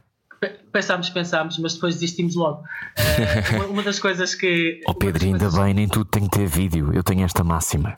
nem tudo tem que ter é, vídeo. Mas tens tu e temos nós. É, é por isso que é, nós damos-nos muita liberdade de poder errar, experimentar, fazer, começar um determinado formato e depois, se percebermos que aquilo não correu bem ou não faz sentido para nós, desistir. E houve uma altura em que queríamos fazer uma espécie de telejornal semanal muito inspirados no Democracy Now, da Amy Goodman, uhum. e, e, fizemos um ou dois e percebemos que aquilo demorava tanto tempo, quase como fazer a versão áudio de uma, de uma, de uma entrevista, uh, que desistimos rapidamente e, portanto, não é, não é para já. Nós assumimos como um projeto de áudio, uhum. uh, é isso que sabemos fazer bem e queremos continuar a fazer, uh, e é por isso que também apostamos tanto no áudio. Há pouco estávamos a falar do, do Bernardo Afonso, que é o nosso mágico do som. Eu, eu, digo mágico porque o João faz coisas inacreditáveis. É uma pessoa, o João é, é, a pessoa que mais percebe som e o João, na, nós produzimos bandas sonoras originais para as séries. O João faz tudo, o João compõe, grava os instrumentos, faz toda a produção, mistura, remistura, tratamento de áudio, sound design, uh, tudo o que vocês ouvem. Pedro, eu é sou muito picuinhas com o som, como deves imaginar, na rádio nós ligamos a isso, e eu achei brilhante. Portanto, um aplauso também para isso, porque eu estive a ouvir eh, esta nova do Exército Precários e achei que estava não só estava bem construído, eh, há, há, muita, há uns dramas que é uma chamada telefónica, uma coisa gravada no microfone bom, a música, não sei o quê, e está tudo. É, a expressão em inglês é seamless, que é uh, a transição. Exatamente, sem esforço nenhum. Parabéns. É, sou um fã. Uh, agora, falando. Eu também, eu também, mas eu vou deixar os elogios agora para o Rui. não, mas agora abrias o microfone ao João e ele está uma hora a explicar-te que não foi nada fácil. Ah, não, deve ter sido um inferno. Tem todo o ar ter sido um inferno. Demorou dois anos porque um ano e meio foi ele a tentar montar. Mas vale a pena fazer bem feito. Vocês têm sentido isso cada vez mais, não? É, nós, esse sempre foi o nosso caminho. Ou seja, se tu ouvires da primeira série que, que nós lançámos, o, a Palestina Histórias de um País Ocupado, e ouvires desta, tu vais perceber que há uma grande evolução e que há uma uhum. diferença brutal. E nós sempre procurámos isso. Uh, o, o, apoio das pessoas e as bolsas serve também para isso, uhum. para comprarmos melhores microfones, para termos melhor material para gravar na rua, para dedicarmos mais tempo a, a, a tratar o som e, e, e, o João, e para o João poder compor, para pensar na narrativa sonora, que é uma coisa que nós antes não tínhamos tanta uh, no início, não era tão óbvio, né? é um caminho. A parte bonita de, de estarmos a construir isto no Fumaça é que nós vamos aprendendo uh, com o caminho e depois neste momento, para nós, a série mais difícil vai ser a que estamos a fazer. O Exército de foi, tem, sem dúvida, a melhor coisa que nós já fizemos, a mais bem feita, e a próxima que fizermos, essa é que dá medo, não é? Porque nós temos que fazer melhor do que fizemos agora. Oh Pedro, estavas a falar do financiamento e que precisam de dinheiro, obviamente, como qualquer pessoa e como qualquer uh, empresa, e neste caso um órgão de comunicação social, mas uh, esta semana saiu a notícia de que o Google chegou a acordo com mais um país uh, para a remuneração de conteúdos jornalísticos. Acho que já tinham a França e mais alguns, e agora também a Itália. Achas que isso pode ser um caminho para financiar o jornalismo? Uh, eu tenho as maiores dúvidas de que uh, a Google, embora, embora tenha uma série de iniciativas para apoiar o jornalismo uh, e fundos de apoio ao jornalismo e tudo mais, uh, nós nunca ganhámos, mas se tivermos concorrer, concorremos. Um, mas eu tenho as maiores dúvidas que a Google tenha alguma preocupação séria com o jornalismo.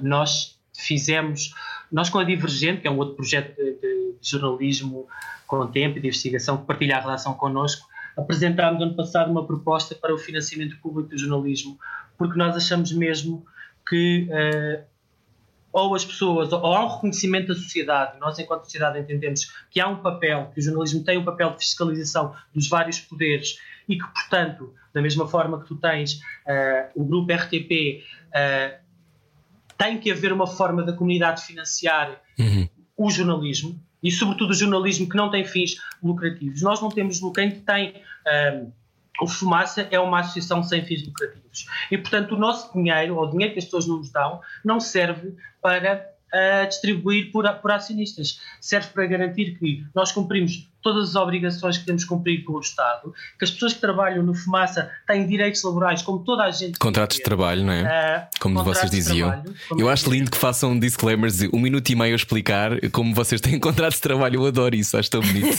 Desculpa, acho mesmo fixe, Pedro, porque acho que o grande problema é isso, é a falta de transparência também. Mas tu, tu, tu sabes que parece que que é uma excentricidade, não é? Mas não, mas não é o que está certo. Trabalho, sim. É, mas, mas deixou de ser óbvio, não é? Deixou de ser óbvio. Sim, sim, sim. Que as pessoas têm. Por exemplo, outra regra que nós temos, nós não aceitamos estágios. Porque só vamos ter um estágio no dia em que podemos pagar. Nós não trabalhamos com ninguém uh, a quem não possamos pagar. Porque acreditamos profundamente que se é trabalho, tem que ser pago. Portanto, nós podíamos ter 10 vezes mais conteúdos, a quantidade de gente que já se ofereceu claro. e que se oferece todas as semanas para trabalhar com fumaça de borla, que manda e-mails a dizer eu sou muito rápido, eu faço tudo, escrevo sobre qualquer coisa. uh, uh, quer dizer, essas pessoas então não perceberam mesmo o que é que é o fumaça. Mas, uh, mas é isso. Nós, para nós, o trabalho é uma parte fundamental da forma como nós nos organizamos em sociedade e como o jornalismo é feito. Porque um jornalista que está todos os dias a pensar que, como eu estava, por exemplo, quando era falso recibo de ver na visão, a contar os trocos, tu deixas de ter uma determinada olhar para a realidade, tu não vais a museus, tu não viajas, tu não passeias, tu não vês exposições, filmes e livros. Como é que tu estás, estás sempre a tentar sobreviver consegues perceber a realidade e consegues olhar para diferentes uh, situações se não as experimentares também. Claro, isso é, isso é fundamental o que estás a dizer, Pedro, porque depois há aquela ideia, as pessoas confundem às vezes romantismo com uh, uma espécie de sobrevivência a pão e água por uma missão maior. As duas coisas não têm que estar ligadas, não é? Uh, aliás, é fundamental que tu possas ler livros para poderes fazer melhores perguntas, não é? Claro, como é óbvio. É? Claro. Como, é que, como é que compras os livros? Claro. Nós, entretanto, esta semana o Nuno está a trabalhar agora numa, numa série que vamos lançar daqui a uns meses, espero, eh, sobre prisões. Uh, e eu ouvi imensa gente a dar feedback e tal. E de repente nós comprámos quê? 20, 30 livros. Uh, comprou fumaça, como é evidente, aquilo é para o trabalho uhum. uh, do Nuno, faz parte da nossa biblioteca, que é muito linda, tem imensos livros. e nós até lançámos para, para a comunidade uma, não é um clube do livro, é um clube de discussão que se chama. Em que nós temos uma série de atividades e, se quiseres, de, de, de vantagens para quem faz parte da comunidade. Uh, por exemplo, quando lançámos uh, a série do Exército Precário, os quatro primeiros episódios foram logo para a comunidade. Uhum. Depois publicámos um a cada semana.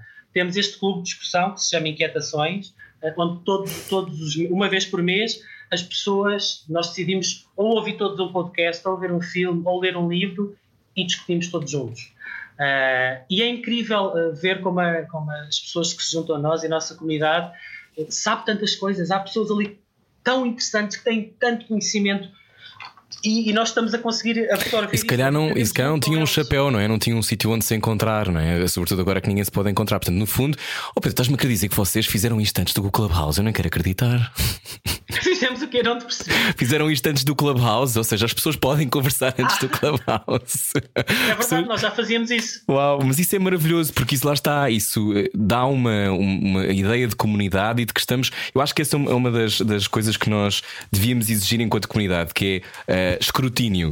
Uh, e eu acho que nós exigimos pouco. Acha, o que é que achas que pode fazer uh, essa mudança de, de, paradigma, até de comportamento? Quem está a ouvir esta conversa na rádio está a pensar: oh, ok, que fixe, mas pá, tenho tratado a minha vida, não vou agora estar atrás da, da agência do ambiente que fez não sei o quê. Ou nós vemos, quanto, quantas vezes é que nós já não vimos, não vimos nas notícias coisas cabrosas que passado uma semana já ninguém fala, não é?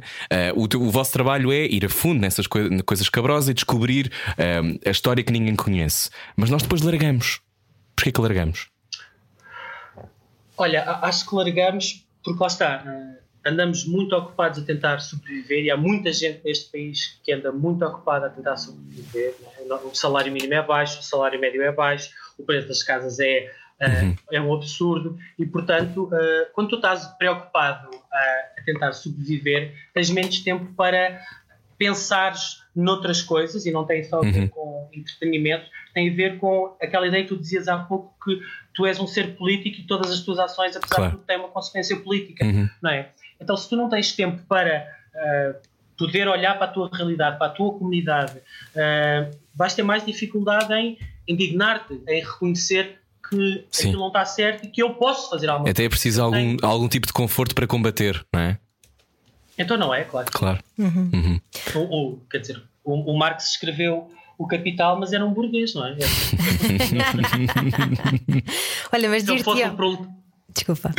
Se fosse proletário, não, não tinha tido tempo. Um claro. Não tinha tempo, é que é isso. É Exatamente. Olha, um, Estavas a, a, falar sobre. Agora perdi-me na, na, pergunta aqui. Então deixamos para o podcast. Deixamos para o podcast, é isso. Estamos a conversar com, uh, com o Pedro Miguel Santos, está na rádio comercial. Entretanto, como pode continuar a ouvir esta conversa uh, no podcast? Vens connosco, Pedro, ou já tens que ir fazer uma investigação e agora não podes?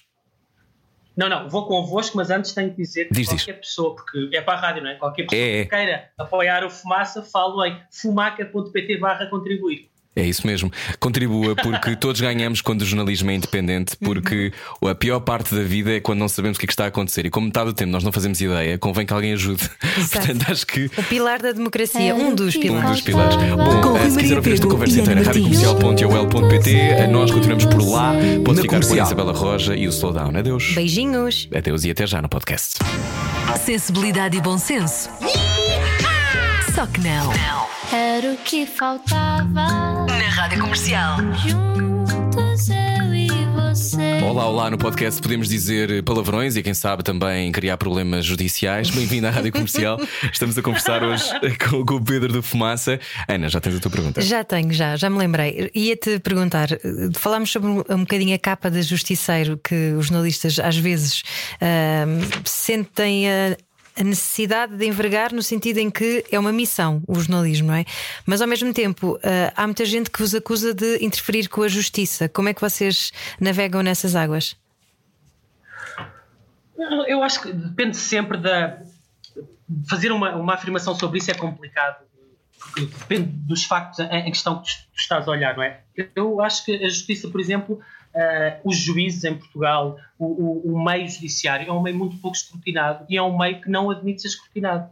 Exatamente. Uh, e, e, acha sempre que quando alguém está a questionar determinadas decisões, está a pôr em causa a independência da justiça ou do processo ou do que quer que seja. Uh, e, e eu, por acaso, acho que é exatamente o contrário.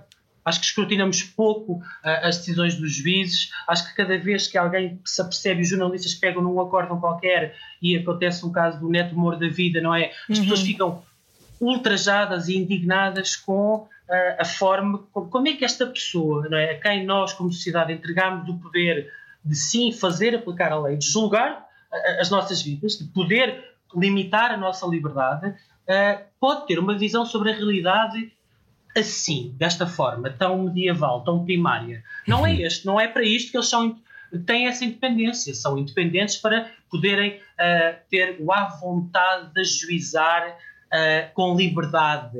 Mas essa liberdade não pode significar um, uma liberdade do século XIX, não é? Não é para aí. Isso é muito importante dizeres. Pedro, eu estava aqui a olhar para as vossas séries. Uh, há pouco falámos sobre o Dá-lhe Gás. A que conclusão é que, que, é difícil só dizer uma, mas a conclusão é que tu chegaste e que vocês chegaram com esta série. Tu descobriste até que uh, na tua aldeia havia concessões, uh, mas que concessões é que andamos nós a fazer por não fazer perguntas, não é? Porque basicamente meses de investigação não vos deixaram dúvidas, as decisões nacionais europeias estão a salvar a indústria do gás. Isto é ao arrepio de, daquilo que são os interesses do futuro, daquilo que poderá ser a nossa uma sociedade mais limpa, mais verde? Não, totalmente. Uhum. Totalmente. É impressionante. Uh, porque quando começas, lá está, quando começas a escavar e muitas dessas decisões, quando se falava em decisões não só europeias como uh, portuguesas, as grandes obras, o que estava previsto, a quantidade de financiamento e de dinheiro público europeu que está a ser aplicado hoje, todos os dias, em a criação de novos gasodutos, de uhum. uh, centrais para levar isso para, sei lá, o maior projeto envolto numa série de, de escândalos de corrupção, violações de direitos humanos, é trazer gás do, do Azerbaijão que há de chegar à Itália. Isso tem amplo financiamento comunitário a mesma Europa que diz que quer chegar à neutralidade carbónica em 2050 e que se gaba de ser muito evoluída e fazer o Acordo de Paris. Uh, o mesmo Primeiro-Ministro cá em Portugal que queria avançar com os furos na costa de Algesur. Uh, portanto, há, há, todo um discurso uh, que é falacioso e que pela frente diz uma coisa e quando tu vais ler estes contratos, estes planos gigantescos de investimento que ninguém faz ideia, não é? o comum dos mortais, eu até estudar também não sabia. Mas a conclusão é que há milhões e milhões de euros de orçamento comunitário, portanto, dos impostos dos portugueses, dos espanhóis, dos uhum. italianos e por aí fora, que estão a ser entregues à indústria petrolífera com uma nova desculpa, que é que o gás é um combustível de transição. E, portanto, como se está a queimar menos carvão, como o petróleo tem uma, uma carga negativa, agora inventou-se esta narrativa de que o gás, e quem explora e quem gera as explorações de gás são as mesmas que faziam com o petróleo, uhum. há de ser uma, uma alternativa. Uma das coisas que nós percebemos a fazer essa reportagem foi que, ao mesmo tempo, há, há um processo de especulação gigantesco e é interessante ouvir a reportagem um, e depois ver o que é que aconteceu. Uma das, das hipóteses que nós aventávamos, uh, ouvindo uma série de pessoas, era dizer na verdade, esta empresa, eh, que se chamava Australis Oil and Gas, não quer nada ter aqui, uh, fazer aqui coisa nenhuma, está só a aproveitar-se para dizer que encontrou reservas, especular e vender as suas participações e valorizar-se na banca uh, e nos mercados bolsistas e depois vende isto e, entretanto, engordou e acabou por não fazer nada. E foi exatamente isso que aconteceu. Uh, por contrato, eles, eles deviam ter uh, avançado com uma série de de furos depois uhum. do quarto ano de, de, contrato, e a verdade é que, olha, apareceu o Covid e a população lutou e resistiu imenso. É uma história lindíssima, a, a história da, da, forma como as, as, pessoas da Bajoca faziam reuniões, auto-organizavam reuniões, elas é que chamavam os, os ambientalistas e as associações, uhum. uh, receberam lá Australis, falaram diretamente na cara do, do CEO uh, eh, e disseram você aqui não fura, vá, vá, vá furar a porta da sua casa e coisas do género. Uh, isso, uh, ou seja, essa resistência, esse espírito crítico que aquelas pessoas encontraram. Logo em Eles Barrota, pá. não, não foi, não. Isso aqui não. é interessante. É que Eles Barrota não. Eles Barrota podiam vir à vontade, não havia padeira. A padeira ah, estava na, A padeira da Bajoca, é isso, é isso. Sim, sim, sim. Esse é, esse é um dos títulos de, uma da, de um dos episódios. Ah, pois é, está aqui, é o terceiro, a padeira da Bajoca. Olha, mas falaste, falaste em inventar uma narrativa, que há muitas empresas e, enfim, tudo aquilo que nos passa é uma narrativa que pode não ser manipulada. Custa-vos muito quando se, de, se deparam com esse tipo de, de, invenção, porque hoje em dia parece que os departamentos de marketing e comunicação das empresas servem para sanear e para inventar uma uh, narrativa marketizada, não sei se existe esta palavra, mas tudo muito uh, bonitinho e limpinho. Como é que nós foi sempre assim. Sim, mas como é que se. Não sei, eu acho que agora está um bocadinho mais, porque há mais conceitos de marketing e de publicidade, não é? E de eu storytelling. Diria, eu diria que antigamente, se calhar, ninguém se preocupava assim tanto com a imagem uhum. e hoje nós preocupamos totalmente com a imagem o tempo todo. Exatamente, uma imagem limpa. Mas como é que nós então podemos. Nós trabalhamos em comunicação, é diferente, temos essa noção, sabemos como podemos manipular a informação, infelizmente. Mas como é que uh, se consegue então alertar ou, ou pelo menos treinar uh, o ouvido o e, olhar. e, o olhar uhum. de quem consome informação? Olha, nós temos uma regra no Fumaça que é desconfiar sempre de tudo. Parece o meu pai. Que... Olha, então é isso. É pergunta ao teu pai. Vamos pôr o teu pai. Se calhar é isso, porque às, às vezes não, não só nós uh, temos uma linguagem um pouco hermética e, e, porque já estamos nas nossas próprias bolhas, estamos informados, não é? Pela maneira como tentamos comunicar, porque vivemos com um conjunto de pessoas que às vezes até entendem as coisas que nós dizemos, depois esquecemos de que muitas pessoas não percebem alguns termos e que é preciso explicar as, as coisas em termos simples, mas não simplórios. Ou seja, tu podes explicar realidades muito complexas, como o que é que é a ocupação de Israel pela Palestina, mas também tens que explicar às pessoas: olha, isto é uma história com décadas, e só vamos conseguir fazer isto nas próximas 6 horas, está bem? Se achas que em 5 minutos não dá. então, é, é preciso também explicar isso compreender a realidade hoje significa uh, ter algum tempo e gastar algum tempo para a poder uh, apreender e depois julgar, não é? Porque uhum. o jornalismo não tem como finalidade uh, apresentar verdades absolutas. Há muitas verdades, não é? A realidade é feita de muitas verdades.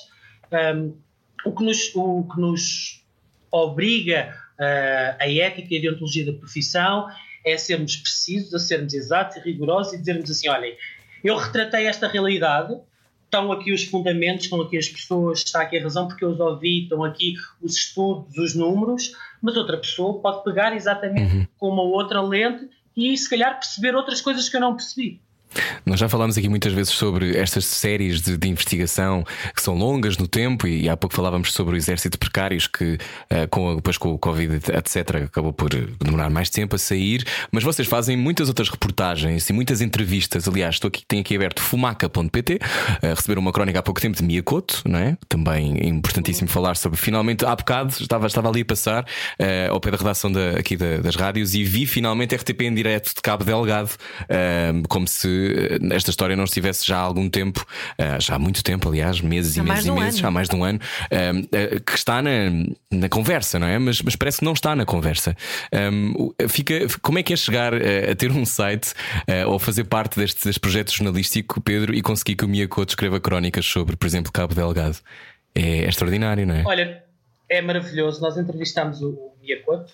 que é muito difícil de conseguir. Odiamos-vos, basicamente, neste momento. Sim. Sim. Ele é um ah, amor. E, e ela, é, ela é incrível, ela é super simpática. E depois dessa, dessa entrevista, ele basicamente disse-me: Pronto, olha, quando precisarem, estou aqui. E nós decidimos uh, criar uh, essa crónica do Miyakoto. Uh, da semana passada foi o Luati Beirão a escrever sobre Angola. Uhum. Faz 5 anos que ele e os 15 mais 2 foram presos. nós decidimos que íamos convidar uma vez por mês uma pessoa a escrever a nossa newsletter. Nós temos uma newsletter semanal onde divulgamos o episódio que publicámos essa semana, escrevemos, falamos com a nossa comunidade, o que é que andamos a fazer ou não, que investigações. Eh, então decidimos que eh, uma vez por mês havia outra pessoa que tomava conta da, da newsletter e que essa pessoa ia escrever ou sobre o que ela quisesse ou sobre um tema eh, que nós propuséssemos. Foi também uma forma de dar conta de alguns assuntos da atualidade, não é? de lembrar alguns assuntos sobre os quais nós não estamos a trabalhar diretamente, uhum. mas com pessoas que sabem sobre ele. O Miyakoto não só trabalhou uma parte substancial da vida dele ali, como tem certamente, por, por ser moçambicano, uma visão sobre Sim. o que é que se passa ali que eu daqui de, de, Lisboa, do Porto ou de onde eu estiver não tenho, não é? Da mesma forma que eu não vou escrever sobre Angola uh, e sobre o que aconteceu ao Luati, quando podemos pedir ao Luati para ser ele a escrever. Ele diz-me aqui uma coisa extraordinária, que é quando me pedem a explicação sobre o conflito no norte de Moçambique, a primeira coisa que me ocorre é a admissão da minha incapacidade. Sei que esta declaração de não entendimento não resulta. O mais fácil e o mais lucrativo para um jornal seria apresentar certezas com a energia com que um jogador de cartas joga um trunfo sobre a mesa. Um, esta, esta leitura também depois pode ser que o que o Miyakoto diz aqui também pode ser uh, aplicada àquilo que vocês fazem, não é? Que é a ideia não é estar o tempo todo a pôr trunfos em cima da mesa, é fazer perguntas com tempo tempo. Um, também gostei de ver uma coisa, uma coisa boa que, que descobri aqui no vosso, no vosso fumaça.pt, fumaca.pt, que não tem sido de Cecília, atenção a isso, uh, que é, uh, é uma reportagem sobre a quarentena na rua. Ou seja, nós estamos muito ah, habituados a, a, ouvir as dificuldades. Nós, eu e Ana, já entrevistámos várias pessoas que falam sobre o stress pós-traumático, os profissionais de saúde. Nós já vimos muita, muitos lados da realidade, mas a quarentena na rua é um lado de uma violência que, que, que ainda foi pouco explorada. O que é que descobriram nesta, nesta reportagem, Pedro? Olha, ela chama-se Resistência uhum. por causa de, de, um, uma coincidência até bastante triste, não é? Que é uh, uma das pessoas que está na rua e, e, se as pessoas que estão em Lisboa, que passam em Lisboa e passarem à frente do, do Chiado, da, da brasileira, vão ver uh, alguém lá uh, a tocar guitarra, que é o Wilfredo. e o Wilfredo fazia parte dos Resistência. a banda. A banda. Sim. Sim. Okay. E. Wilfredo Merkner, não é? Exato. E, e, isso foi uma coisa bastante chocante e simbólica ao mesmo tempo, não é? Que tu pensaste, como é que alguém que foi guitarrista de uma banda que tem o impacto e o significado que teve em Portugal acaba uhum. a tocar na rua, não é? E ainda por cima, tu vais ouvir, as pessoas que ouvirem esta reportagem, que até foi feita de uma forma bastante experimental. Nós inicialmente não queríamos fazer nada sobre a pandemia, porque toda a gente fala sobre claro. a pandemia.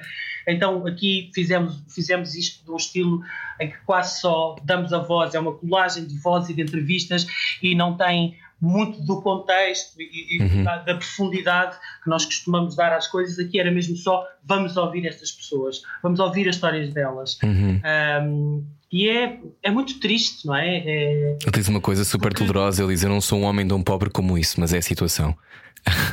que é horrível, não é? Claro, uhum. claro porque eh, as pessoas que estão na que estão na, que estão na rua e muitas delas, ou por exemplo, artistas de rua, pessoas que homens de estátua, uh, não quer dizer que todas essas pessoas vivam uh, em situação sem abrigo, mas o que acontece com o, o Bill é que ele vivia das, das esmolas e do apoio do trabalho, uh, do trabalho não, da, da, dos turistas. De repente deixou de haver turistas, de repente deixou de haver pessoas na rua. Uhum. e como é que ele agora paga o quarto? Não é? É, é, mas, mas ainda bem que, que deram voz a isso. Uhum. Eu, eu acho que lá está, eu percebo que, que, depois queiras fugir dos temas que toda a gente trata, não é?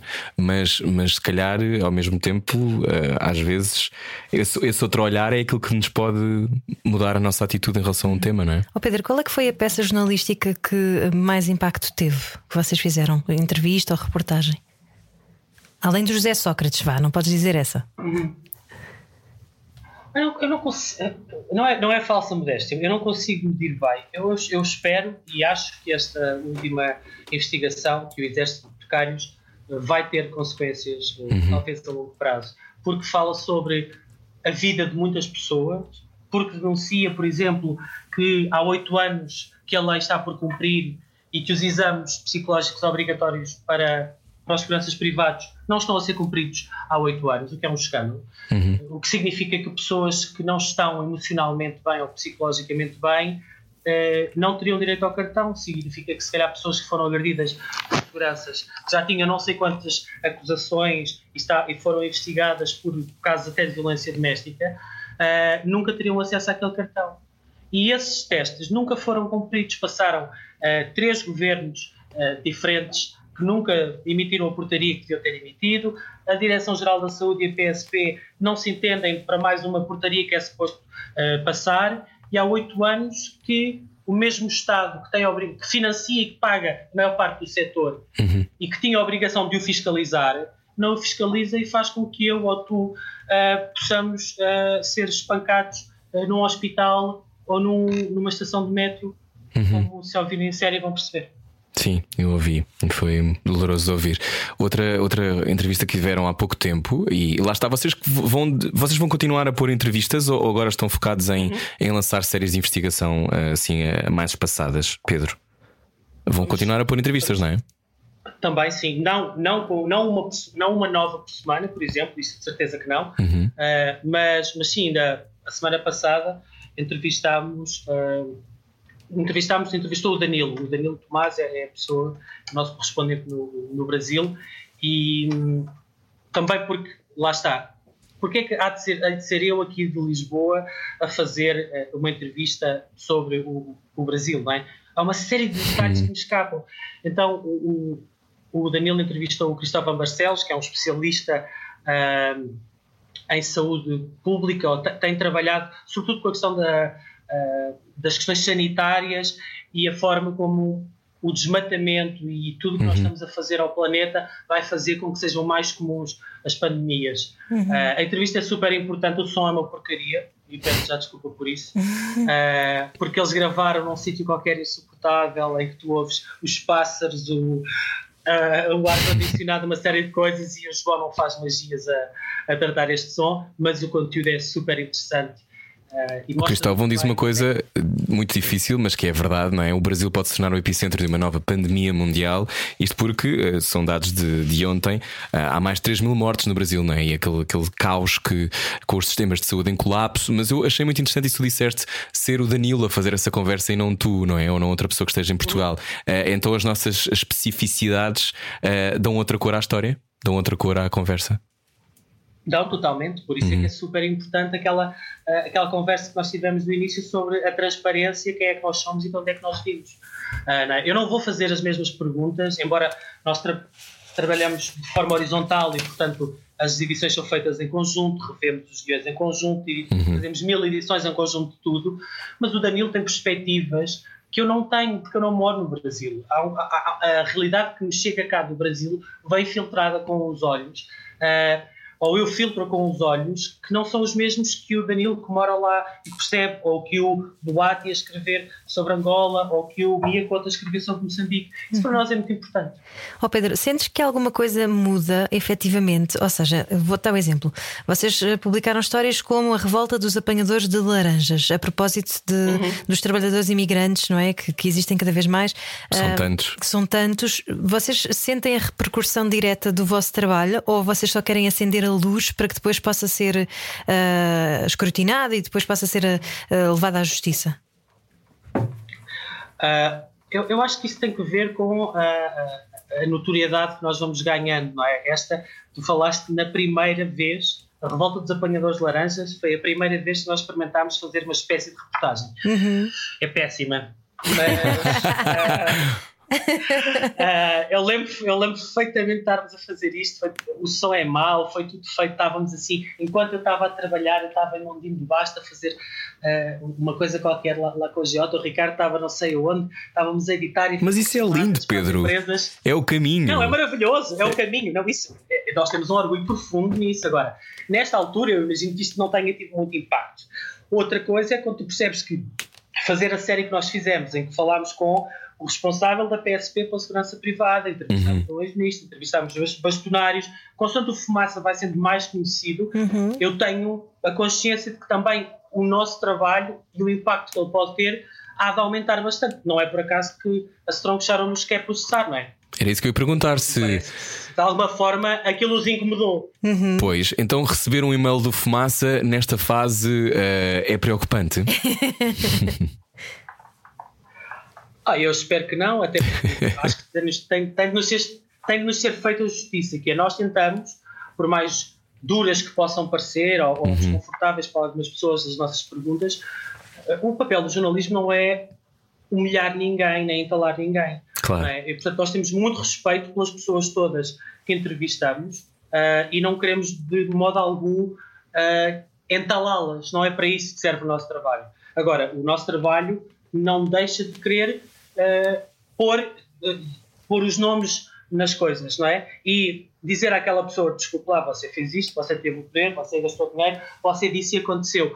Uh, isso nós vamos continuar a fazer, claro, e eu espero que as pessoas tenham uh, a honestidade intelectual e até a coragem de assumir aquilo que fizeram claro. e de justificar, porque é para isso que serve o jornalismo. Se eu pergunto à pessoa, você disse isso em 2015, como aliás fizemos com o Sócrates, mas depois fez o contrário, um ano depois fez o contrário, ele lá faz aquela coisa de fazer de conta que não fez e dizer que, que não se lembrava, mas pode-se defender, ele que justifique isso, não é? Não é um tribunal, não estamos a, a, a julgá-lo. Queremos é que ele explique porque é que pensava de uma maneira e depois passou a pensar de outra. Porque é que fazia umas coisas e prometeu umas coisas e afinal fez outras. É ele que tem que se justificar. Qual é que foi a resposta mais surpreendente que vocês já tiveram a uma dessas, uh, vou chamar-lhe acusações, mas não é nesse sentido? A mais surpreendente. Opa, eu acho que nada bate o arqueologia política. Eu acho muito bom. Eu acho mesmo muito bom. Que é como é que vocês se atrevem a fazer perguntas sobre o passado? Exato, tal e qual. Eu acho que isso é, é tipo é, lapela, estás a ver? Foram desenterrar as pedras e os mortos. Como é que se atreve a ir a 5 anos para trás? Isto é genial. Exato. Acho assim, eu fui, eu, eu fui primeiro-ministro durante dois mandatos e vocês agora estão a perguntar Olha, hum, achas que estas perguntas com contexto e pensadas podem ser também um, uma arma contra esta uh, cultura que eu acho que ainda não se instalou totalmente em Portugal do cancelamento? Porque eu acho que um, o, a cultura do cancelamento para quem não sabe o que é esta ideia de que uh, uma afirmação tirada de contexto há uh, eh, 10 anos pode assassinar uma carreira, uh, eu acho que há aqui um mix ao mesmo tempo de, de, de, falta de escrutínio também. Com, com também haver uma espécie de vontade de forquilha, não é? Uhum. Um, como é achas que lá está uma investigação bem pensada uma, e muitas perguntas feitas e contexto podem fazer isso que estavas a dizer, que é olha, explique lá porque é que disse isto, não é? Que, qual é que achas que é, que é uma maneira de combater a cultura de cancelamento? É esta? Eu acho que, acho que, acho que tu disseste tudo. Nós ah, desculpa, não queria nada. O contrário. não, nós fazemos exatamente o, o contrário do, do, que possa ser isso da, da cultura de cancelamento, não é? Uh, até porque uh, é muito. É até bastante perverso, não é? Tu, uhum. tu uh, queimares alguém porque ele há 10 anos disse determinada coisa há 10 anos, se calhar a maior parte de nós nem acharia que aquela coisa era assim tão grave. É? Uhum. Né? Caminhámos todos, a sociedade caminhou toda um bocado. Uh, este, este, este, fim de semana estava a discutir sobre isso com os amigos meus e sobre uh, as declarações do, uh, do Presidente do Tribunal Constitucional. Uhum. Sim. E eu, eu, eu acho que não houve tentativa nenhuma de cancelamento ali. Acho que é muito importante que alguém que tem um, é um cargo de soberania e ele está na linha de sucessão uh, dos representantes do Estado, é para a terceira ou quarta figura do Estado, uhum. tem que explicar, muito bem explicado, como é que compatibiliza aquelas declarações, se hoje pensa assim ou se valida aquilo, com respeito pelo artigo 13 da Constituição, não é? Que diz que ninguém pode ser discriminado devido ao seu género, à sua orientação sexual, claro. à sua raça, ao seu credo, à sua classe e todas essas coisas não, quer dizer, não há mais ninguém neste país que tenha que Mas ele tem mesmo que ser escrutinado, não é? Não é política de exatamente. cancelamento, é fazer as perguntas que têm que ser feitas. Uhum. É exatamente isso. E, e, portanto, como eu te dizia, e há bocado falávamos, da, e tu estavas, vocês estavam a falar também, esta coisa da justiça está mal habituada. Mas por alma de quem é que agora, quem é que ele acha, quem é que o senhor Presidente do Tribunal Constitucional acha que é para não responder a perguntas? Ele ocupa um cargo de poder, ele nem sequer foi eleito, não é? Foi nomeado. Já os foi nomeado, claro. Na, na, nada, isso é outra discussão. Não estou a dizer que ele tem menos legitimidade. Uhum. Eh, estou só a dizer que uma pessoa num cargo desses tem que ser sujeita a escrutínio e não pode achar que vive numa torre de Babel ou num palácio maravilhoso uhum. da rua do século onde ele trabalha um, e não ter que justificar e explicar o que ele escreveu. É um belo não palácio, pode. de facto. Ele tem que ser confrontado. É o Palácio Raton, não é? Tem uns jacarandás maravilhosos. É lindo morrer. Estamos na época é dos jacarandás.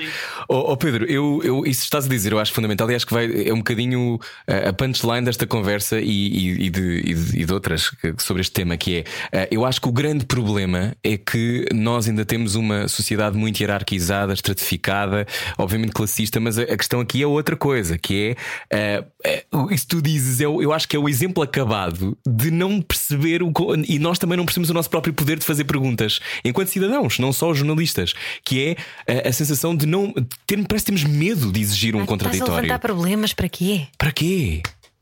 Como é que se muda este comportamento? Exato, exato. Não sei como é que se faz. Ai, filho, olha, eu.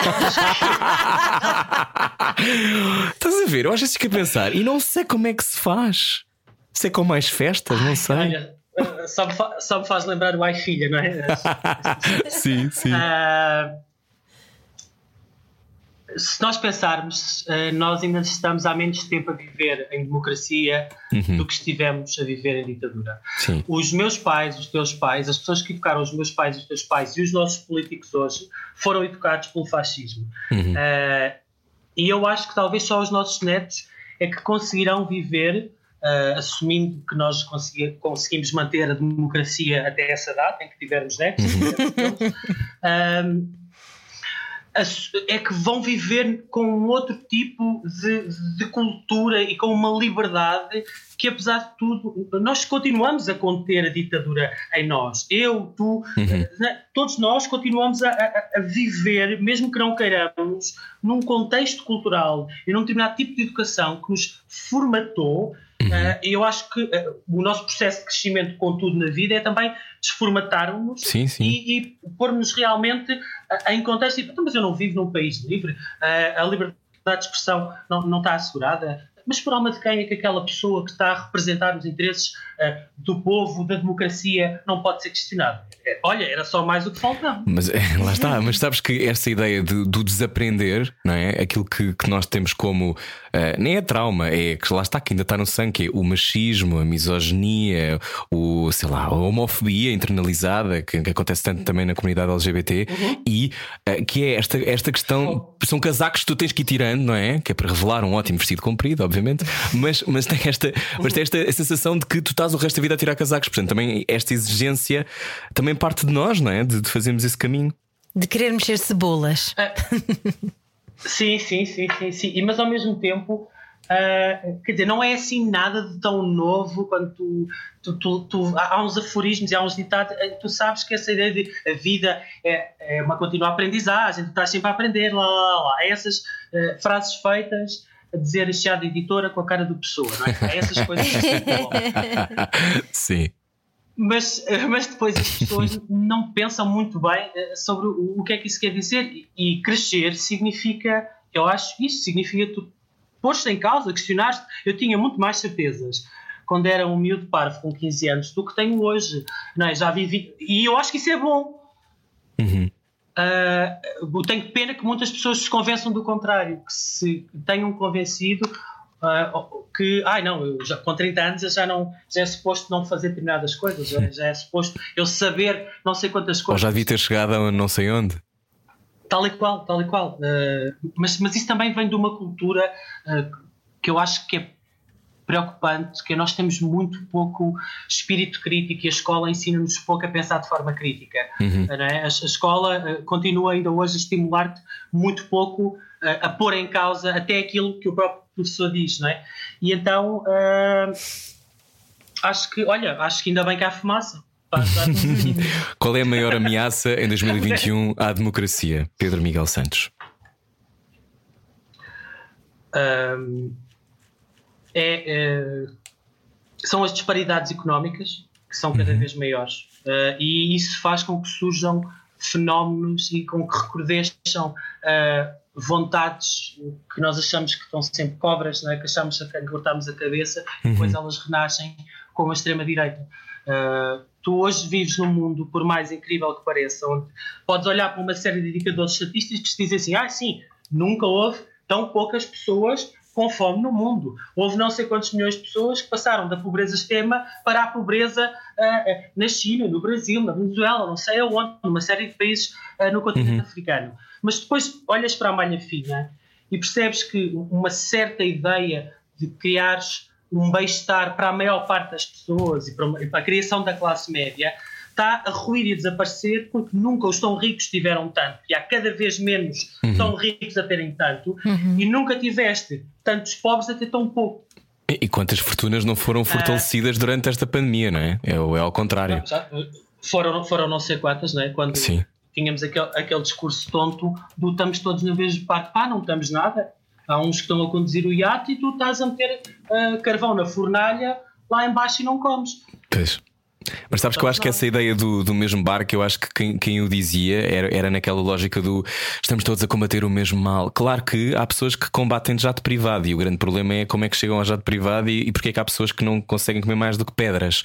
Um, mas esta, estas, eu acho que estas diferenças um, vão sempre continuar a, até que, que as pessoas também exijam diferente, não é? Eu acho que um, e também tem a ver com o desinteresse em relação à política, não, não achas? achas uh, o que é que tu aprendeste sobre a natureza das pessoas, uh, Pedro? Estás à frente do Fumaça, sobre a natureza das pessoas e sobre a natureza da influência da política no dia a dia. Eu acho que uh, parece que queremos saber, mas também é um bocadinho a bolha do Twitter, não é? Olha, há uma, há uma coisa muito, muito interessante. Eu tenho moro em Lisboa há alguns anos, mas tenho, mantenho um grupo do WhatsApp com a malta da minha idade, da minha terra. Hum. E é o meu melhor barómetro político do país. Uh, e na verdade nós estamos tirando, uh, quando eles estão a discutir futebol, que não me interessa nada, uh, estamos sempre a discutir política. sem que pareça que estamos a discutir política. e há e há todo, há todo o discurso, são todos os gatunos, os ladrões, há isto, há aquilo, há uma série de, dessas ideias feitas. Chavões. Mas a verdade uhum. é, é chavões, mas a, a, verdade é que as pessoas pensam sobre a realidade. As pessoas, quando são afetadas, estamos sempre a falar em tributação, em impostos, a, a comentar as notícias uh, do dia, porque é que o SNS devia ter mais ou menos dinheiro, se é justo esta medida ou é aquela. As pessoas têm uma ideia, as pessoas pensam sobre as coisas. Uh, agora, ao mesmo tempo, tu vives numa, numa sociedade espetáculo em que a maior parte das pessoas informa-se vendo televisão, não é? Uhum. Uh, aquilo que se sabe da televisão e o pouco que escrutina aos políticos e muitas vezes os exemplos que são dados e a narrativa que se criou é que os, os políticos não fazem nada, são todos corruptos e estão lá todos para se favorecer. Isso tem um fundo de verdade. Há uma série de políticos que estão e que vão para a política para se servir do bem público, para se servir da política, para quando saírem de lá ou até enquanto lá estão, melhorarem a sua condição uh, económica ou terem mais poder quando saírem de lá. Mas isso não é a maioria. É também preciso explicar e dar voz e ouvir os políticos e as pessoas que não fazem isso. E eu acho que a única maneira de o fazer é escrutinando-nos, uhum. é ter jornalistas, em ter uma comunicação social e uma informação forte que esteja constantemente a pôr em causa aquelas pessoas que estão a representar-te, a usar o dinheiro público e a tomar decisões sobre a tua vida. E andar sempre em cima delas, e, uhum. mas lá está, não é ser justiceiro, é questionar é escrutinar as suas decisões, hum. é perceber as suas Eu acho que é isso, ir atrás das consequências. É ir atrás das consequências e é criar-se a ideia de que as pessoas que estão uh, na política ou que estão a ocupar lugares estão a fazê-lo ao serviço dos outros. Uhum. Parece que é uma ideia. Somos nós que os pagamos. Mas é que se, está, se, alguém te está a prestar um serviço, quanto mais não seja o cliente que pagas. tem sempre razão. nem sempre, nem sempre tem razão, mas, mas quer dizer, eu acho que há esta coisa de bom, não há nada que eu possa fazer. Uhum. Uh, que pergunta é que tu achas que ainda não foi feita? Uh, imagino que tenhas assistido com o mesmo pavor que nós aos debates presidenciais. Um, já passou algum tempo, já toda a gente se esqueceu, embora uh, eu acho que em breve seremos lembrados da, da existência de determinados fenómenos. Qual a pergunta que achas devia ter sido feita que ainda não foi feita, Pedro? Uh, para travar o avanço da extrema-direita e também a outros protagonistas políticos, porque a sensação que dá é que as perguntas são sempre as mesmas. Pois é isso. As perguntas são sempre as mesmas, os alinhamentos de telejornal são sempre os mesmos. Hum. Uh, sei lá, acho que, falta, acho que faltaram, não faltou fazer uma, faltaram fazer imensas perguntas.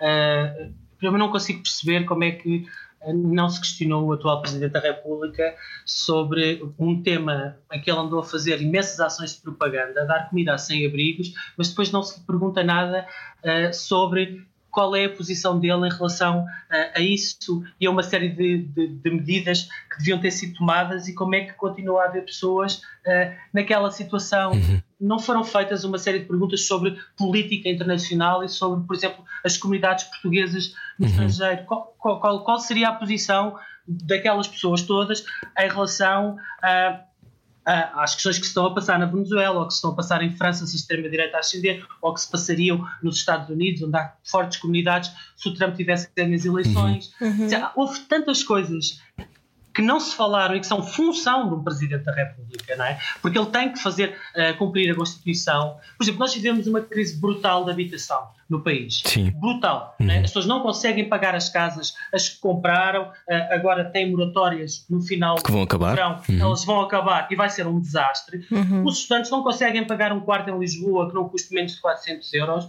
e ninguém pergunta à, àqueles candidatos a, a juraram, que juraram a Constituição como é que você uh, vê e entende que está a ser cumprido o direito à habitação que está consagrado na Constituição?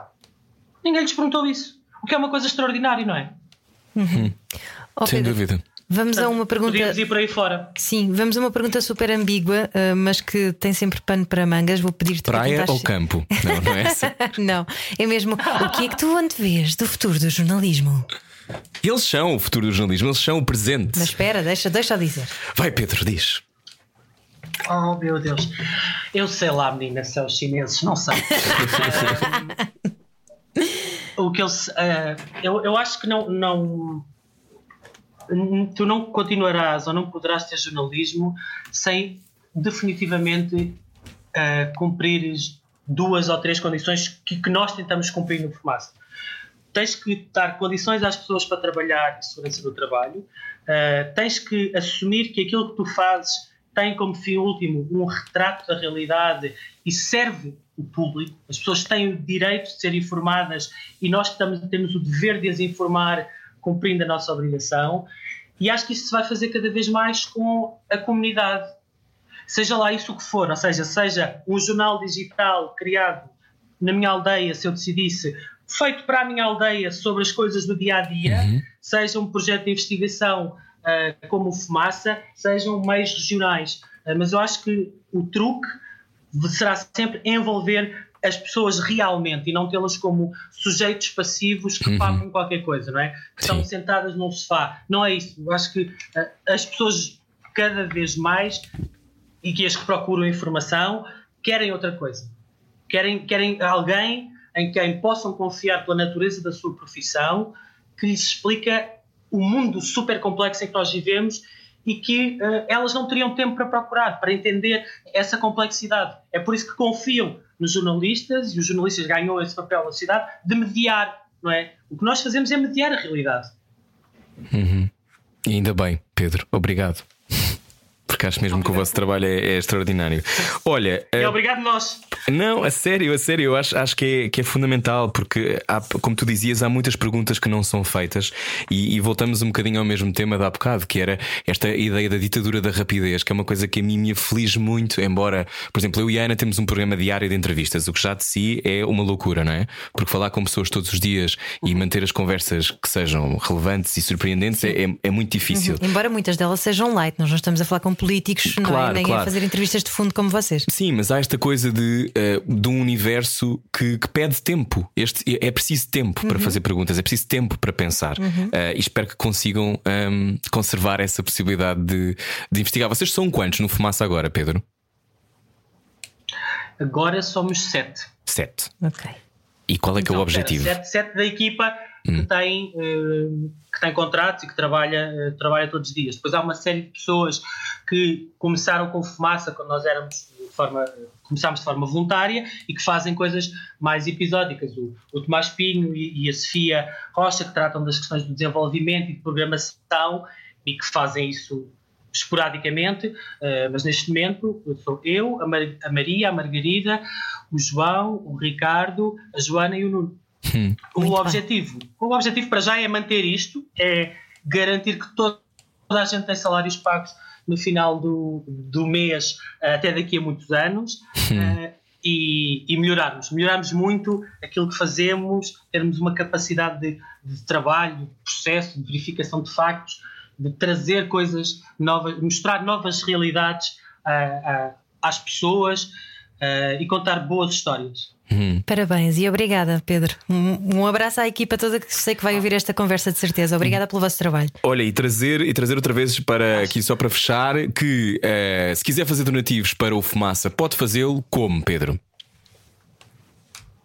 Olha, pode fazê-lo e no nosso site, uh, também percebendo o que é que nós fazemos, ouvindo, tudo o que nós fazemos é distribuído em áudio, portanto, a qualquer a plataforma de podcast podem ouvir. Até é interessante que ouçam primeiro para perceberem se vale a pena uh, contribuírem, mas em fumaca.pt barra contribuir podem apoiar-nos com um donativo mensal recorrente e ajudar a fazer do Fumaça o primeiro órgão de comunicação social totalmente financiado pelas pessoas em Portugal.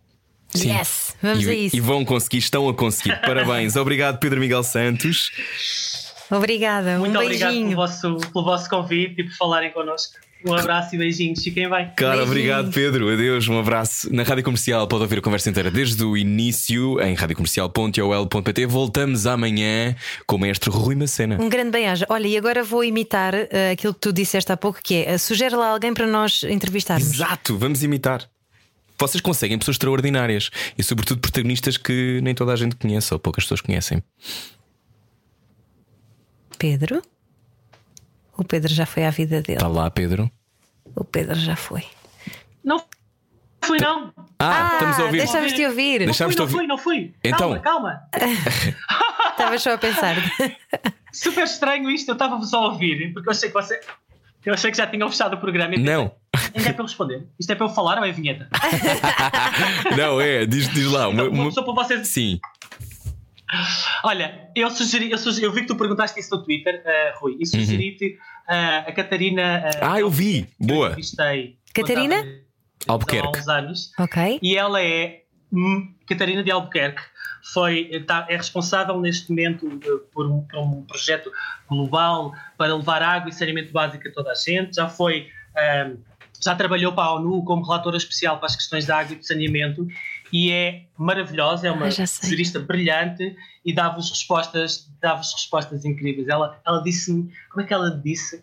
Eh, eu perguntei-lhe qualquer coisa, ela estava a descrever a situação num país, eh, então, mas o que é que pode fazer, não é? É jurista e tal, coordena isto. E ela diz: eu se pudesse, eu se pudesse entrava com a tropa lá para aí dentro e toda a gente tinha água e tinha esgoto. é, ela é maravilhosa. Ela foi destacada agora no Dia da Mulher, no- numa visão, precisamente, a propósito de mulheres que têm de conhecer. Boa. Obrigada pela sugestão, ótimo. Olha, Boa, Pedro. Eu acho que é uma bela sugestão. Muito bem, obrigada, Obrigado. Pedro. Um beijinho. Adeus e boa sorte. E continua a fazer Obrigado, perguntas meu. difíceis. Beijinhos. Adeus. Obrigado. Era o que faltava. Com Rui Maria Pego e Ana Martins. Juntos eu e você. Na comercial.